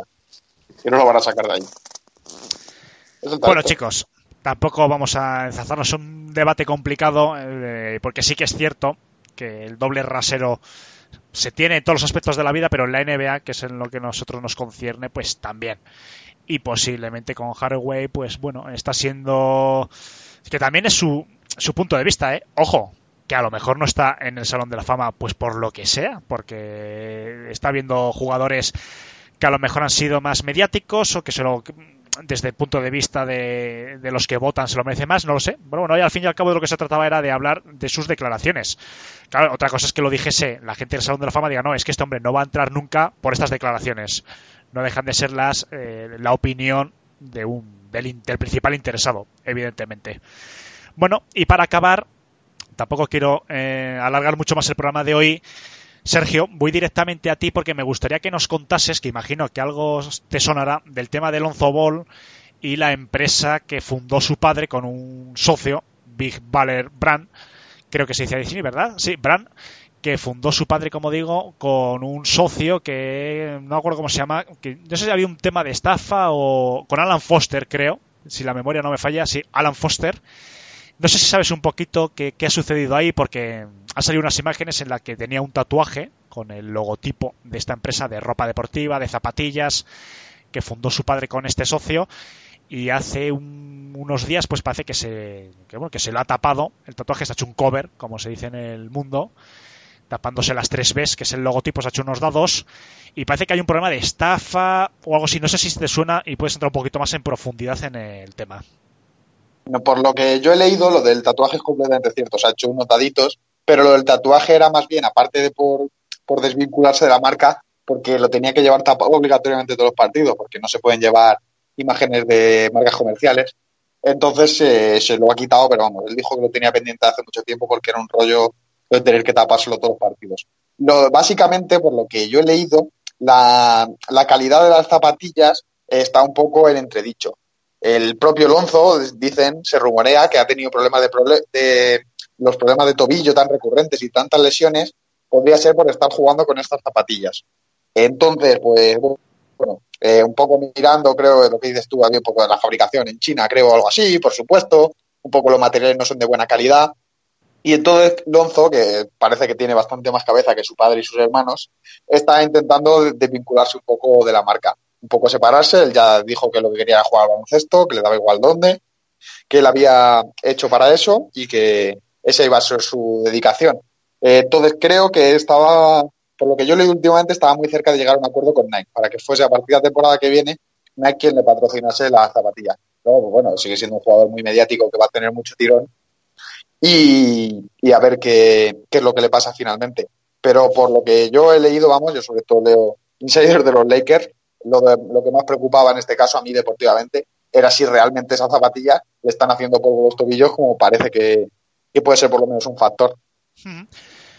Es que también he, leído, y ya con esto acabamos, que la ESPN eh, bueno, ha publicado ¿no? que Lonzo Ball ha roto sus relaciones con el socio de su padre, Alan Foster, que debe tener un 16 y pico por ciento de- de- de esta empresa, porque parece ser que Foster ha retirado un millón y medio de dólares de diversas cuentas de, de Lonzo Ball y se ve que bueno que investigando un poco y tal eh, pues el padre y el mismo Lonzo Ball con abogados y demás han descubierto que Foster debe tener cierto pasado relacionado con algunas condenas por, por estafa y debe tener antecedentes penales y tal. Entonces bueno se ve y él mismo lo ha debido confirmar por lo que estoy leyendo aquí en la ESPN de que ha usado sus cuentas personales para enriquecerse a sí mismo entonces parece que bueno también el padre a ver a quién ha metido, ¿no? En la empresa. O sea, yo creo que aquí hay un guirigay que imagino que Lonzo Ball aprovechará esta situación para desligarse todo lo que pueda.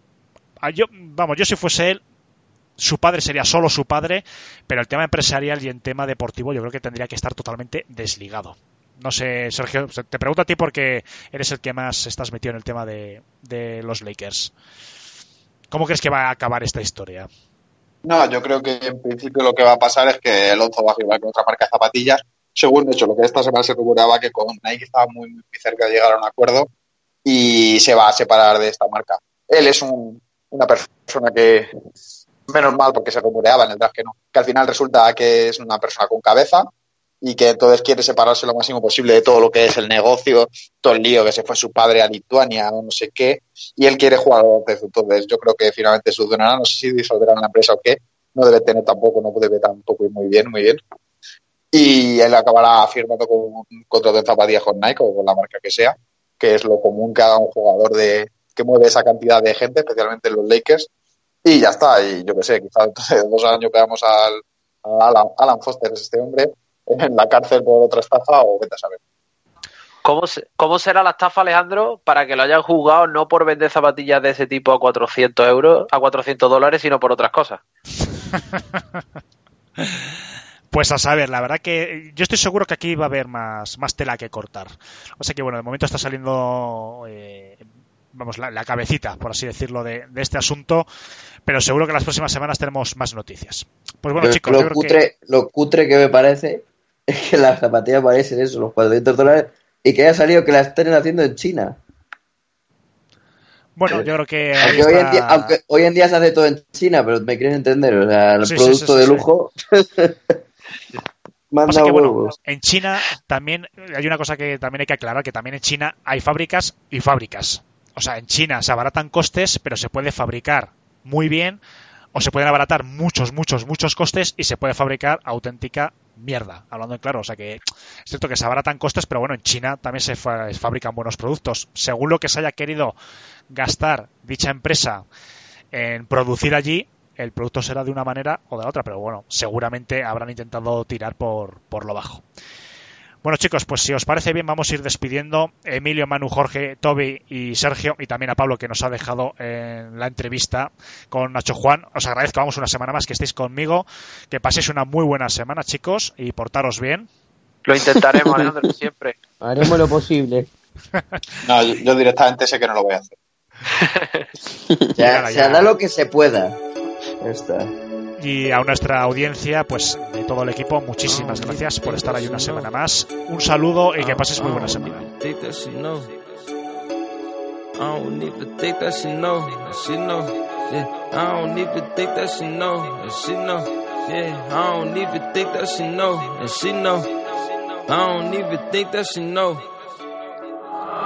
Don't even think that she know. That she know. Yeah, I don't even think that she know. That she know. I don't even think that she know. I don't even think that she know. I'm really getting this dough. I really ride with my woes. I set her pounds for the low. She don't know my trap overflow. I'm always smoking this dope. I got these bins on my own. We going back to my home. I don't even think that she know. I'm really getting this dough. I really ride with my woes. I set them pounds for the low. She don't know my trap overflow. I'm always smoking this dope. I got these bins on my own. We going back to my home. Say, baby girl, tell me what you know. Say, girl, I'm hitting my I say, roll up, blowing smoke. I feel like Johnny and Blow. Tell me what you know, what you know. I just be fucking these hoes, but when your name on my phone, I never give you that tone. I let you chill in my home. You like to sip on Patron. I put you on the wet. I changed your life, girl, I know. I gave you game and good sex. You gave me love and good neck. I'm never telling you next. I always answer a text. I never posted to flex. On you, I global with check. I don't know, girl, we just mesh. My shorty always stay fresh.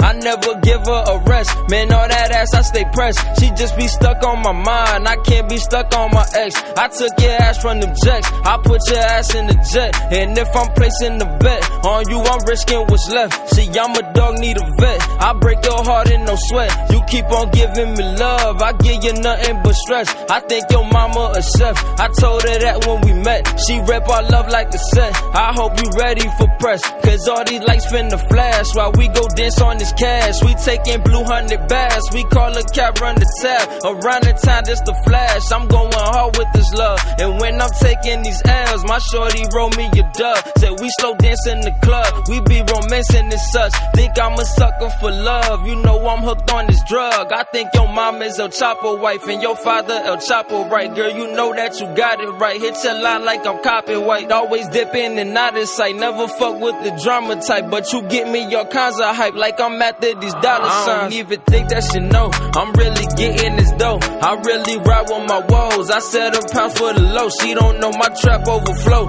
I'm always smoking this dope. I got these bins on my own. We going back to my home. I don't even think that she know.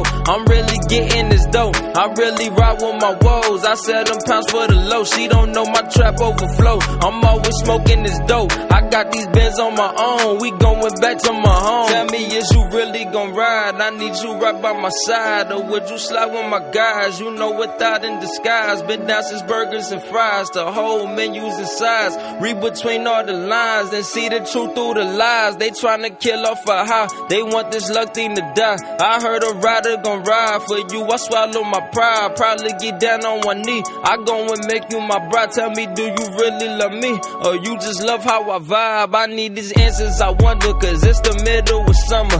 Bitches handing me numbers. I threw them shits in the dumpster. Baby girl, I'm a drug runner. You know my phone full of numbers. So don't be stressing and pressure. Always asking me questions. You see me broke, see me flexing. See me low, see me stressing. Now all my dreams is projected. I got my hustle perfected. Is you getting the message, girl? Give a nigga some credit or fuck it. I just pay debit. I put you down as a blessing, just like an angel from heaven. We had a threesome with Molly, experience out of body. I kill that shit called a homie. I turn love into a hobby. I don't feed crackers to Polly. If you be Whitney, I'm Bobby. Just get me higher than Ollie's. I know you wanna hit follies, hit Hollywood's in your body. I walk on Boulevard full of cars. Every day this shit full of stars. I got one from a bullet wall. Open wound, Cupid hit me hard. I'm a G girl, I'm still a boss. Drop the top, hop the ceiling. I don't even think that she know. I'm really getting this dough. I really ride with my woes. I set them pounds for the low. She don't know my trap overflow. I'm always smoking this dope. I got these bins on my own. We going back to my home. I don't even think that she know. I'm really getting this dope. I really ride with my woes. I set them pounds for the low. She don't know my trap overflow. I'm always smoking this dope. I got these bins on my own. We going back to my home. Back to my home. Back to my home. Back to my home.